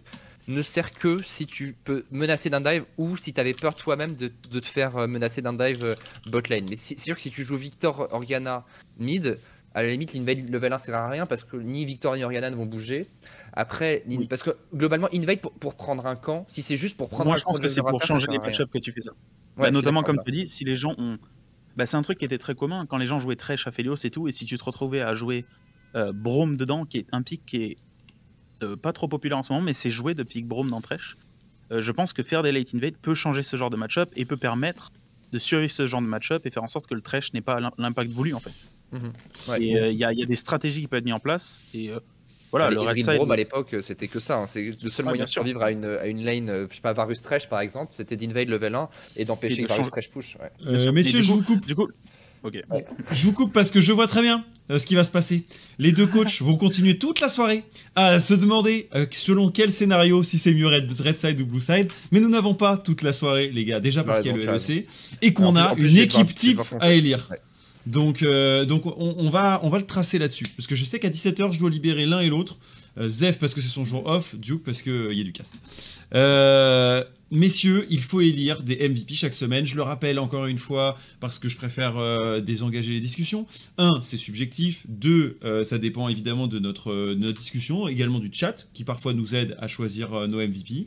Euh, la réalité, c'est qu'il y a souvent plein de MVP disponibles et qui auraient pu être legit MVP, mais qu'on a fait le choix d'en choisir un à chaque fois. Et que c'est aussi ça la beauté du truc, c'est que on va pouvoir récompenser un joueur sur sa semaine et non pas sur sa saison, mais euh, on les kiffe tous. Bref, euh, Duke, Zef, on a d'abord un top laner à élire. Et c'est vrai qu'il mm, y en a un qui nous a particulièrement marqué, en tout cas moi qui m'a particulièrement marqué, c'est évidemment Cabochard avec deux très grosses games, dont une face à BDS qui était euh, bah, parfaite. On a parlé hein, beaucoup en plus du Irelia face au Kennen, peut-être le mauvais choix du Kennen, mais le bon snowball du capitaine Cabo. Et également une victoire dans le match entre Cassé et Mirage. Est-ce qu'il y a euh, une, une, une, défense d'un autre top laner que vous voulez mettre en avant euh, évidemment, toute subjectivité est de mise, F. Hein. Si tu veux euh, placer Ragnar sur la liste, tu peux. moi, je pense que. Non, bah, en vrai, si objectivement, je dirais que Cabochard a quand même fait des games de fou. Je pense que, surtout, ce qui est respectable, c'est qu'on lui a donné le counter pick et il a carré avec. Et c'est quand même une très grosse responsabilité de pouvoir 1v9 des games aussi violemment. Et mhm. donc, bravo à lui.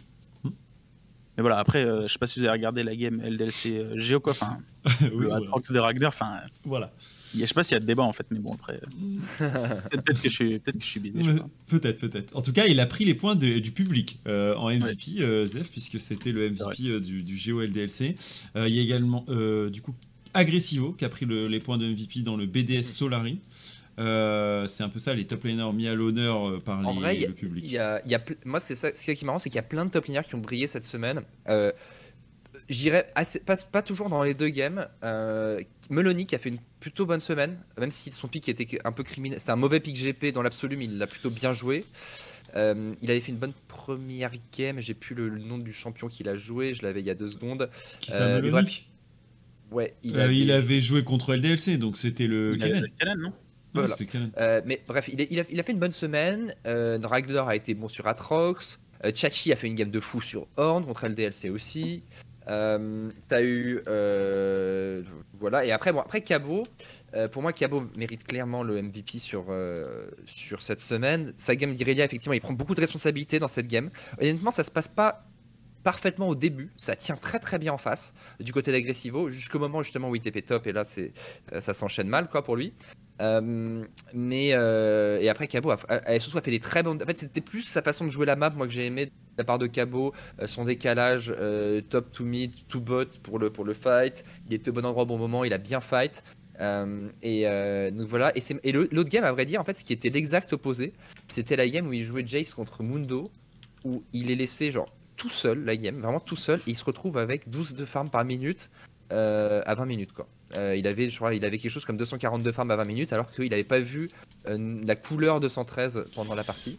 Euh, donc en fait, il a fait les deux games opposés et à la perfection. Donc je pense que voilà. Euh, Cabo, euh, Cabo. J'ai pas de, petit marteau, le petit marteau de Pubu, mais je vais demander à ce qu'elle m'en envoie un. Validé, Cabochard sur la top lane. On enchaîne, messieurs. Jungle, beaucoup de belles performances, pas mal de joueurs qui se sont illustrés. Est-ce que tu veux mettre l'emphase sur un joueur en particulier, Duke, pour initier? Hmm, bah Moi, il y en a deux qui m'ont marqué cette semaine.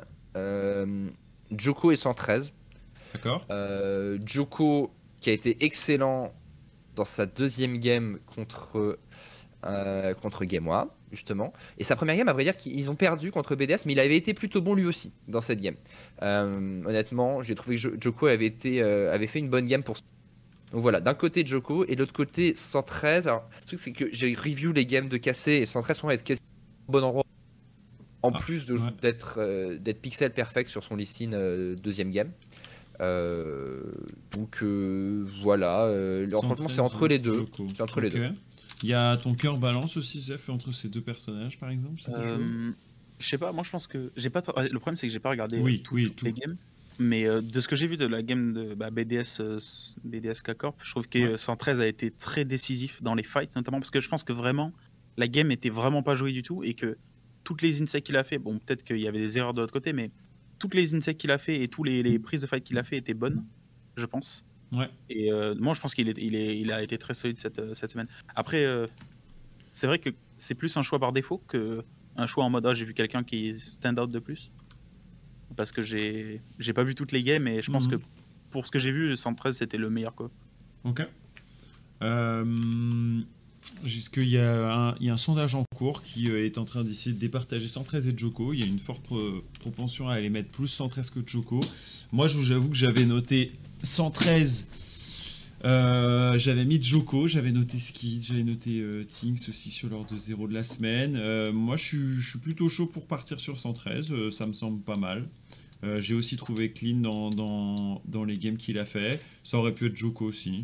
Ouais, Skins, moi je mets 113 vraiment là-dedans. Skins qui a été bon après, il a été sur les Karim par exemple, il a été bon même si il jouait plus pour lui aussi. C'était un peu, c'est un style de jeu un peu différent. Euh, après, c'est vrai qu'on a, fait, on n'a pas, parlé de beaucoup d'équipes aujourd'hui, parce qu'on a été tellement un peu euh, absorbé par la discussion sur le jeu, notamment Vita. Mais, euh, mais voilà, ce qui, ce qui, a été bon, mais moi vraiment 113 Joko, c'était mon vraiment au-dessus quoi. Bon, eh bien 113 va prendre les puntos de cette semaine, messieurs. Pour l'instant, une duo 100% K-Corp, effectivement.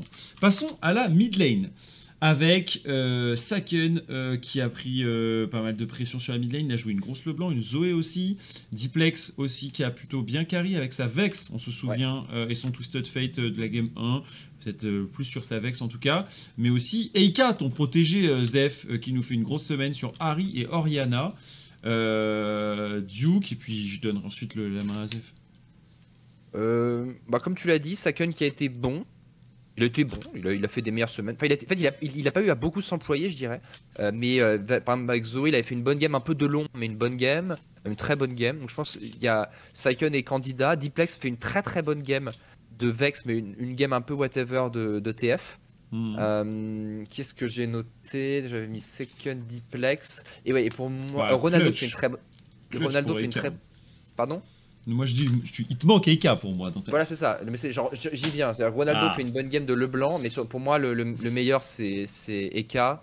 Euh, qui fait euh, bah, qui est clutch les deux games euh, d'abord il y a sa game de, de Oriana qui bah, qui l'est la raison on parle de Ragnar mais à vrai dire c'est Shockwave qui fait gagner la game et, et sa game de Harry alors bon il finit, ils ont un peu trop et finalement c'est le Aphelios qui a, qui a remis les pendus à l'heure mais il a quand même une énorme game bah, moi, pour, euh, pour avoir plus les insights tout, je pense que Eka, ces games-là, elles étaient vraiment ouvertes. Bah, tu vois, à l'image de Vizicachi et Ronaldo, Vizicachi, je trouve qu'il a débloqué l'équipe euh, Géo contre nous avec ses moves.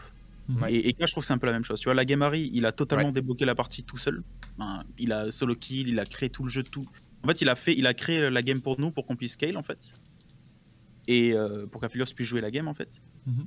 Donc en fait, sans ce que fait Eka, je pense que Aphelios peut pas jouer cette partie. Mais euh, dans l'idée, euh, même la deuxième game de Oriana, euh, je trouve qu'il était ultra solide. Il avait toujours, il avait 11 CS minutes jusqu'à 35 minutes. Et enfin, même quand, quand les gens se montraient pas sur la carte, il était tout le temps en train de shadow le, le Atrox. Enfin, je trouve qu'il a vraiment fait une game très solide et que sans être, enfin, sans être subjectif, je pense qu'il mérite le MVP. Quoi. Hmm. Je crois que c'est aussi ce que donne dans le chat le vote. Donc je crois qu'on va mm. partir sur euh, Eka. Mm. En tout bien, tout honneur. Euh, Eka sur la mid lane, donc, pour, euh, pour sa forme. Validé. Il nous reste la bot lane, du coup, messieurs. Reckless, Exakik, euh, Woolite, qui sont du coup sur la liste des 2-0 ADC players. et qu'est-ce que vous. Ouais, bah, toi, tu as évidemment suivi peut-être Exa. Zef, tu trouves que Exa fait une bonne semaine? Euh, non, faut pas, le- faut pas le, le récompenser Ouais, pour ça. Voilà, c'est bien. Non, faut pas le récompenser pour ça. Je pense que il a, on a gagné des games euh, bah, parce qu'il il joue bien son perso et tout, mais il a fait trop de conneries quoi. Ouais. Et il devrait pas, il devrait pas être dans le vote de MVP quoi. Après, la vérité c'est que s'il avait pas son Aphelios, peut-être qu'on perdait les games, tu vois. Mais ça, il devrait pas être récompensé pour ça quoi, je pense. Ok. Je je suis assez d'accord. Après, je pense qu'on est respectivement tous les deux plus durs avec Exaki que lui parce que c'est son coach et, et moi parce que je voilà, les joueurs français forcément avec haut potentiel, j'ai envie qu'ils montent euh, et, et donc un peu pour les mêmes raisons finalement. Euh, bah, Exaki, en fait, il a un potentiel de fou et, euh, et voilà, il, il fait quand même. En fait, il, il souffle vraiment le, le très chaud et parfois le très froid sur certaines games. Et, euh, et d'un côté, il fait, il fait des très gros moments, mais il y a des moments il s'oublie un petit peu et, et du coup, euh, faut pas le. Euh, et puis comme, comme tout joueur français, en plus, si tu le brosses un peu dans le sens du poil, après il va s'ambiancer et, et il veut plus Ouais. sentir, euh, ce qui est Mais- le grand classique de joueur français. Et donc il faut, euh, il faut lui remettre les pieds sur terre après cette semaine. Exaki. Faut pas avoir peur de dire les mots. euh, des fois, il est très fort, des fois, il run down, tu vois. Et euh, moi, je pense qu'il y a, il y a des moments dans les games, il, il court tout droit, quoi. Mm. Et voilà, Alors, qui rajoutons euh, nous euh, dans cette équation? Euh, On me disait Ah, Reckless ou Light? Il y a Reckless et Woolite en, Mm. en vrai, mais sans qu'aucun des deux. Les deux, après, c'est le problème du rôle d'ADC aussi. C'est dur les bot lane hein, à chaque fois. Ah en vrai, Woolite fait, euh, fait vraiment un- une bonne semaine. Euh, Reckless aussi, sans avoir trop à s'employer, plutôt, plutôt passif, parce que la première se joue euh, sur Blitzcrank et sur la- plutôt le mid-jungle, et la deuxième se joue avec Cabo. Il a fait un bon rôle de soutien, il a farm, il a teamfight correctement. Woolite un peu plus dans l'agression sur ses games, euh, même si c'était des games aussi peut-être plus faciles pour Woolite. Euh, donc, euh, donc voilà, c'est un petit peu. euh, puis il a, bon, il a joué Jinx Trash aussi, Woolite. Euh, franchement, j'ai un peu du mal à, à me Ah, faire un avis dur, hein. parce que pour moi, le, le MVP, c'est, c'est un, dans, dans ces games, c'est un peu, un peu whatever euh, en, en Ouais. AD carry. Voilà. Mais en en vrai, euh, enfin, j'ai réfléchi et je me dis que même Exa, au final, il a pas si mal joué, tu vois. Genre, euh, les games, non, mais les games Géo et tout, Mhm. euh, ils ont gagné la lane dans un match-up qui est pas censé être gagnant. Mhm. Il y a eu Ah, beaucoup de bonnes choses qui ont enable, donc euh, c'est juste que je suis indulgent par rapport à ces erreurs, tu vois. Je veux pas que il se laisse aller parce que, tu vois, genre. Mais je sais pas. En vrai, j'ai pas regardé toutes les games, donc je peux pas être impartial. Mais je Je- dirais quand même. Je trouve que Exa a quand même été solide overall, tu vois. Genre, il a carry pas mal de, pas mal les games, même s'il a fait des erreurs. Quoi. Hmm. Donc je sais pas. J'ai- Après, je connais pas, j'ai pas vu toutes les. Vu les, les- les calendriers, les plannings, malgré les. Enfin, avec les bonnes perfs, j'aurais tendance à mettre un, un 60 Reckless et un 40 ou Light Ouais, je, euh, je pense que sur le, du- le duel, mais voilà. Je suis assez d'accord pour cette semaine pour Reckless. En fait, personne vraiment. Pour moi, c'est un MVP, c'est un peu une, médaille en chocolat cette semaine, le, le rôle d'AD carry. Il n'y a pas eu de. Pour moi, il n'y a pas eu de stand-out, mais comme il en faut un, je pense que Reckless a été plus stable cette, cette, cette, euh, semaine. Hmm. Certains nous disent il n'y a pas d'ADC, on met diplex s'il vous plaît. Non, ça ne marche pas comme ça. Ça ne marche pas comme ça. Ronaldo, hein, il est main AD, hein. Et voilà. Ou Ronaldo, non. Euh, bot lane, euh, support les gars. Euh, et après, je veux qu'on montre rapidement le calendrier la semaine prochaine, donc il faut qu'on enchaîne. Antera, DOS, Vander, Jack Troll, Erdot. Ouais, beaucoup de supports hein, dans la liste. Qui a été pris, qui a pris des points de MVP Vander dans son match entre Misutse et Oplon, MVP du public. Antera dans le match Mirage cassé. Euh, on a également, euh, bah non, c'est tout, c'est tout, c'est tous ceux qui ont été mis en avant par le public qui a voté pour ces MVP. Est-ce que tu as un support en tête, Duke? Ouais, moi c'est Erdot. Euh. Erdot pour moi, qui a été, qui a été très bon même dans la défaite contre K-Corp, qui a été monstrueux sur Trash. Euh, il a été, il a été énorme. Enfin, sa game d'Alistar, il est très très bon aussi. Enfin, pour, pour moi, c'est vraiment le support qui m'a marqué cette semaine. Voilà. DOS a été bon. Après, il a fait pas, il a fait quelques, il s'est un peu trouvé une ou deux fois. Mhm. Euh, il me semble, dans mes. Faudrait que je, me re- je, je crois que j'avais noté d'ailleurs, mais. euh. Mais il a, il, a eu, il a eu aussi des bonnes. Enfin, il a fait des bonnes phases avec son Rakan, c'est certain. Voilà, moi je Ouais. mettrais, euh, je mettrais Erdot et ensuite euh, DOS, ensuite peut-être Antera, je pense. Voilà, voilà mon classement. Ok. Erdot de son terrain. Euh, Ah oui, si, si, Do- DOS qui a hard-troll le, le, le top dive euh, euh, Ah game ouais, 1, mais- je crois. Ouais, alors Game 1, c'était un- c'était Mhm. une catastrophe. Non, mais, mais ça, c'est ça, c'est un, un problème, tu vois. C'est-à-dire que j'aurais bien voté DOS pour la Game 2 parce que je pense que ouais, il était vraiment, vraiment solide avec son Rakan. Genre, en lane, en tout cas, c'était impressionnant. Et même euh, sur la carte, même son rôle en teamfight, il essayait vraiment de pile pour la Leblanc, etc. Enfin, il a plus ou moins bien adapté dans la game. Je pense juste le problème, c'est la game de Leona, mais euh, bon. La game de Leona, c'est il y, avait beaucoup de communication, c'était le flou. euh, il... Enfin voilà, après c'est des excuses quoi, donc je peux pas vraiment les utiliser pour lui, mais overall, je pense que la deuxième game était bonne, la première game était vraiment désastreuse, quoi. Donc, pas trop quoi dire. Je voterai quand même pas pour DOS. Ok. Juste par rapport à la première game, quoi. Le chat est en train de pousser Antera et Erdot dans le vis-à-vis 1-1. Duke, toi, t'avais une préférence pour Erdot Est-ce qu'on l'a fait Euh, ouais. confirmer? Ah, mais cela dit, non, mais Antera, Antera la game de Blitzcrank, c'est Bah ouais. je suis- je suis en train de Après, il a- pour moi, c'était assez free aussi, mais. Il a joué assez- Blitz contre Mirage. Ouais. Ouais, non, mais sur le Mirage, on, enfin, on Pas pour retirer game quoi que ce soit de, de Mirage, enfin de, de, de K-Corp là-dessus, mais je trouve que la draft est injouable pour Mirage. Enfin, Non, je suis c'est- d'accord. pour moi, pour moi euh, ils ont aucune manière de gagner cette partie en fait. Enfin, à part s'ils éclatent la game en 15 minutes littéralement, euh, c'était fini quoi. Mais après, euh, ouais, pense que Antera avait un- sorti un bon Blitzcrank, il a se trouvé les hooks et. Mm. Ah, en vrai, c'est vrai, c'est vrai. Je sais pas pourquoi je, je l'avais. En fait, comme je les casse, on- je Bah, en vrai- il a été un peu sorti de ma tête, mais. J'ai la sensation que si on doit choisir entre Erdot et, et Antera, même si euh, on aime bien l'idée de pouvoir mettre des 1-1 week en mode. euh, même un mec qui a fait un 1-1, si on l'a trouvé très bon, on le met. Euh, Antera fait un 2-0 week en étant avec sa Léona sur la deuxième game face à BDS, qui est un des matchs clés de la saison. Euh, Je suis d'accord. euh, En vrai, non, mais et surtout, son blitz était bon. je sais plus pourquoi le, enfin, le, le blitz mettait. euh, je pense qu'en fait, je l'ai- comme je l'ai analysé euh, de fond en comble, je t'avoue que euh, je sais pas, ça m'était un peu. je- J'étais passé à autre chose. Et, euh, et autant, je, pense que c'est à la fois injouable pour les mirages et les mirages jouent vraiment pas bien. Autant c'est quand même lui qui fait les moves à chaque fois. Et il faut quand même les balls de sortir un blitz. Euh, ça Non, c'est vrai. hein. Ça, Parce c'est que- vrai.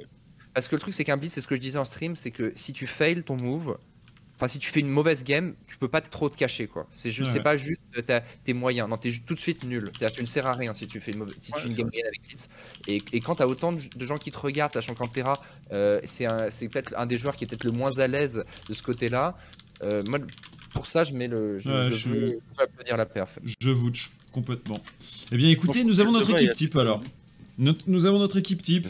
Ce sera donc Cabochard sur la top lane, 113 en jungle, Eika sur la mid lane, Reckless et Antera, une bot, et du coup une 4 joueurs de la Carmine, en même temps qui poursuivent leur bonne forme avec 2-0 encore cette semaine, dont un match euh, super important qui était face à, à BDS, en tout cas dans leur course euh, au playoff. La semaine prochaine, justement, ils retrouveront euh, LDLC.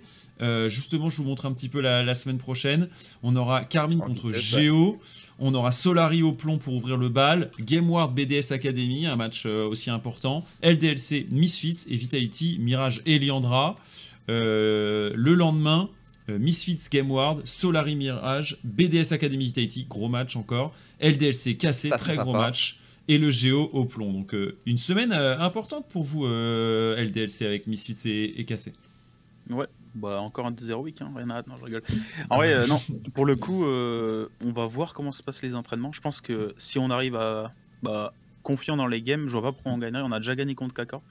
Ouais. Mais je pense que contre K-Corp, euh, plus que contre Misfit, la draft va être vraiment importante. J'ai un gros rôle à jouer là-dedans et il faut qu'on soit, on arrive bien préparé quoi. Bah ouais, la première place ça, va vraiment là, dépendre hein. de cette semaine. C'est ça, non, mais c'est-à-dire que là pour le coup, c'est ultra important de pas de pas prendre les mauvais choix en draft pour que on soit juste à l'aise avec ce qu'on joue et parce que K-Corp c'est quand même une équipe qui met plus de pression que les autres. Mm. Genre notamment peu importe ce qu'ils font, ils, ils regroupent mieux, ils sont ils juste ils jouent les games plus rapidement quoi. Donc va Mm. falloir les matchs et voilà quoi. Ouais, ça va être Ouais. un match super intéressant. Le top 2 a de grandes chances d'être entre ces, ces deux équipes, donc euh, le, le match sera un énorme enjeu. Euh, Duke, il y a un autre match que tu veux mettre en avant avant de filer. Euh, le BDS Vitality peut-être, première place. euh, Euh, Ouais, BDS Vitality est très important, effectivement. Euh, les matchs de Solari sont tous les matchs de Solari et, et Gameward sont surtout importants, on va dire, parce que c'est eux, c'est entre eux que se jouent les playoffs. Mais euh, moi, je vais regarder LDLC cassé en, en priorité. Ok, bon voilà. En tout cas, on a euh, terminé pour euh, cet euh, nouvel épisode. Je reviens hop, sur notre euh, image de départ. Euh, et j'ai l'impression qu'on a fait un bon tour. Alors oui, pas aussi exhaustif que d'autres semaines, Duke, où on n'a pas plongé sur chacune des équipes, leurs forces, parce qu'elles avaient bien fait cette semaine, moins bien fait. Mais en même temps, c'est aussi l'occasion, en accueillant Zef, de parler de sujets un peu plus parfois méta, de side, de parler également de, de différences entre un Aphelios, une Jinx, comment elles sont utilisées, de scaling, etc. Et je trouve que c'est des thèmes qu'on n'a pas toujours eu l'occasion de- de- d'aborder. Et comme on est en plan au milieu de saison, Duke, je trouve que c'était l'occasion de le faire euh, à ce moment-là aussi. Complètement, moi j'ai kiffé en tout cas. Bon, tant mieux. Euh, le, le débat peut continuer, je le sens. Duke est prêt à continuer le débat sur, euh, sur le, le- le blue, le red Moi, side. Il Vas-y, y a Zef. j'avais une question que je voulais poser à Duke et euh, Ouais. c'est c'est notamment grâce à, à Walid qui est passé. C'est juste, euh, en gros, il avait parlé du fait que est-ce que c'est normal qu'il y ait des pick split pushers en, LPL et qu'il y ait des, des bans Xerath et tout? Et moi, la question que je me posais, c'est est-ce que tu penses que la LEC, ils sont bloqués dans un pattern de draft parce qu'ils scream que la LEC, tu vois Quand tu... Moi, j'ai l'impression que si tu scream tout le temps les mêmes, les mêmes équipes, tu te retrouves à, tout le temps. Euh, bah, tout le temps jouer les mêmes types de draft, avoir les mêmes champions contestés, les mêmes priorités. Et ça te permet peut-être. Enfin, du coup, tu es peut-être bloqué dans les drafts en. Euh, quelque part, tu vois. Et... j'essaie de répondre en vitesse parce que je dois tracer ce qui est quand même une grève des transports et je dois être dans 50 minutes à l'autre bout de Paris. mais, euh, mais, oui, je pense que oui. Et je pense qu'il y a pas mal d'équipes LEC qui parfois sont un peu snob sur les choix de stream. Moi, à mon époque, je sais que moi, je stream beaucoup d'équipes ERL et d'équipes. Euh, j'ai toujours skip beaucoup d'équipes d'ERL et d'équipes turques. Euh, avec mes équipes. Euh, et, euh, et, je trouvais pas du tout ça négatif, et, mais surtout quand elles étaient, surtout qu'elles étaient généralement tellement contentes de nous scrim qu'elles étaient très très sérieuses, et je, trouve, je privilégiais ça over jouer contre des Fnatic ou des G2 qui vont run down la moitié des games pour prendre une pause à 17h et revenir à 18h. et, et, je pense qu'effectivement, ça peut jouer parce que tu, tu, tu, es, ça revient au champion pool des joueurs en fait. Mm. L'innovation de la méta, c'est pas, c'est pas toujours des coachs dans leur, dans leur tour qui réfléchissent. Ah oui alors là en fait si je prends euh, Viga, euh, Vegar Warmog euh, Everfrost ça va être trop voilà c'est mm. souvent des joueurs qui ont des, intuitions et, et, du coup plus tu ouvres plus tu brasses en fait les, les, le pool de joueurs plus tu brasses le pool de champions donc je pense que oui. Même si en général on est connu comme étant plutôt innovateur. D'ailleurs j'avais une question par rapport à ça. Quand Splice exerçait c'est plus possible. juste rapidement, juste rapidement. C'est je me souviens que j'avais moi j'avais joué contre des équipes en russe qui jouaient le Kane Jungle et euh, je me suis posé la question si vous aviez joué des Gambit et des trucs comme ça à l'époque, pour euh, avoir joué. Parce que je me souviens, Splice World, ils avaient joué. Euh... Enfin, je sais même pas si c'était toi, mais ils avaient joué euh, des, un Kane Jungle pour la première fois. Et je me demandais si ça venait des Eurel justement, tu vois, des, trucs comme ça. Non, c'était Exercé. C'était Exercé. son, son, son pseudo sur EPGG, c'était Rast, je sais pas quoi. c'est un énorme. C'est vraiment son champion préféré. Ok, ok. c'était pour savoir. Ouais, on, file, on file, on continuera cette discussion plus tard. Ciao Duke, ciao Zef, merci pour tout. Euh, Laisse-nous avec Zef jusqu'à 18h, nous dit Sacha. Non, on n'aura pas l'occasion cette fois-ci. Merci à tous, passez une bonne journée. Je vous renvoie vers OTP très vite. Ciao, ciao, bye bye.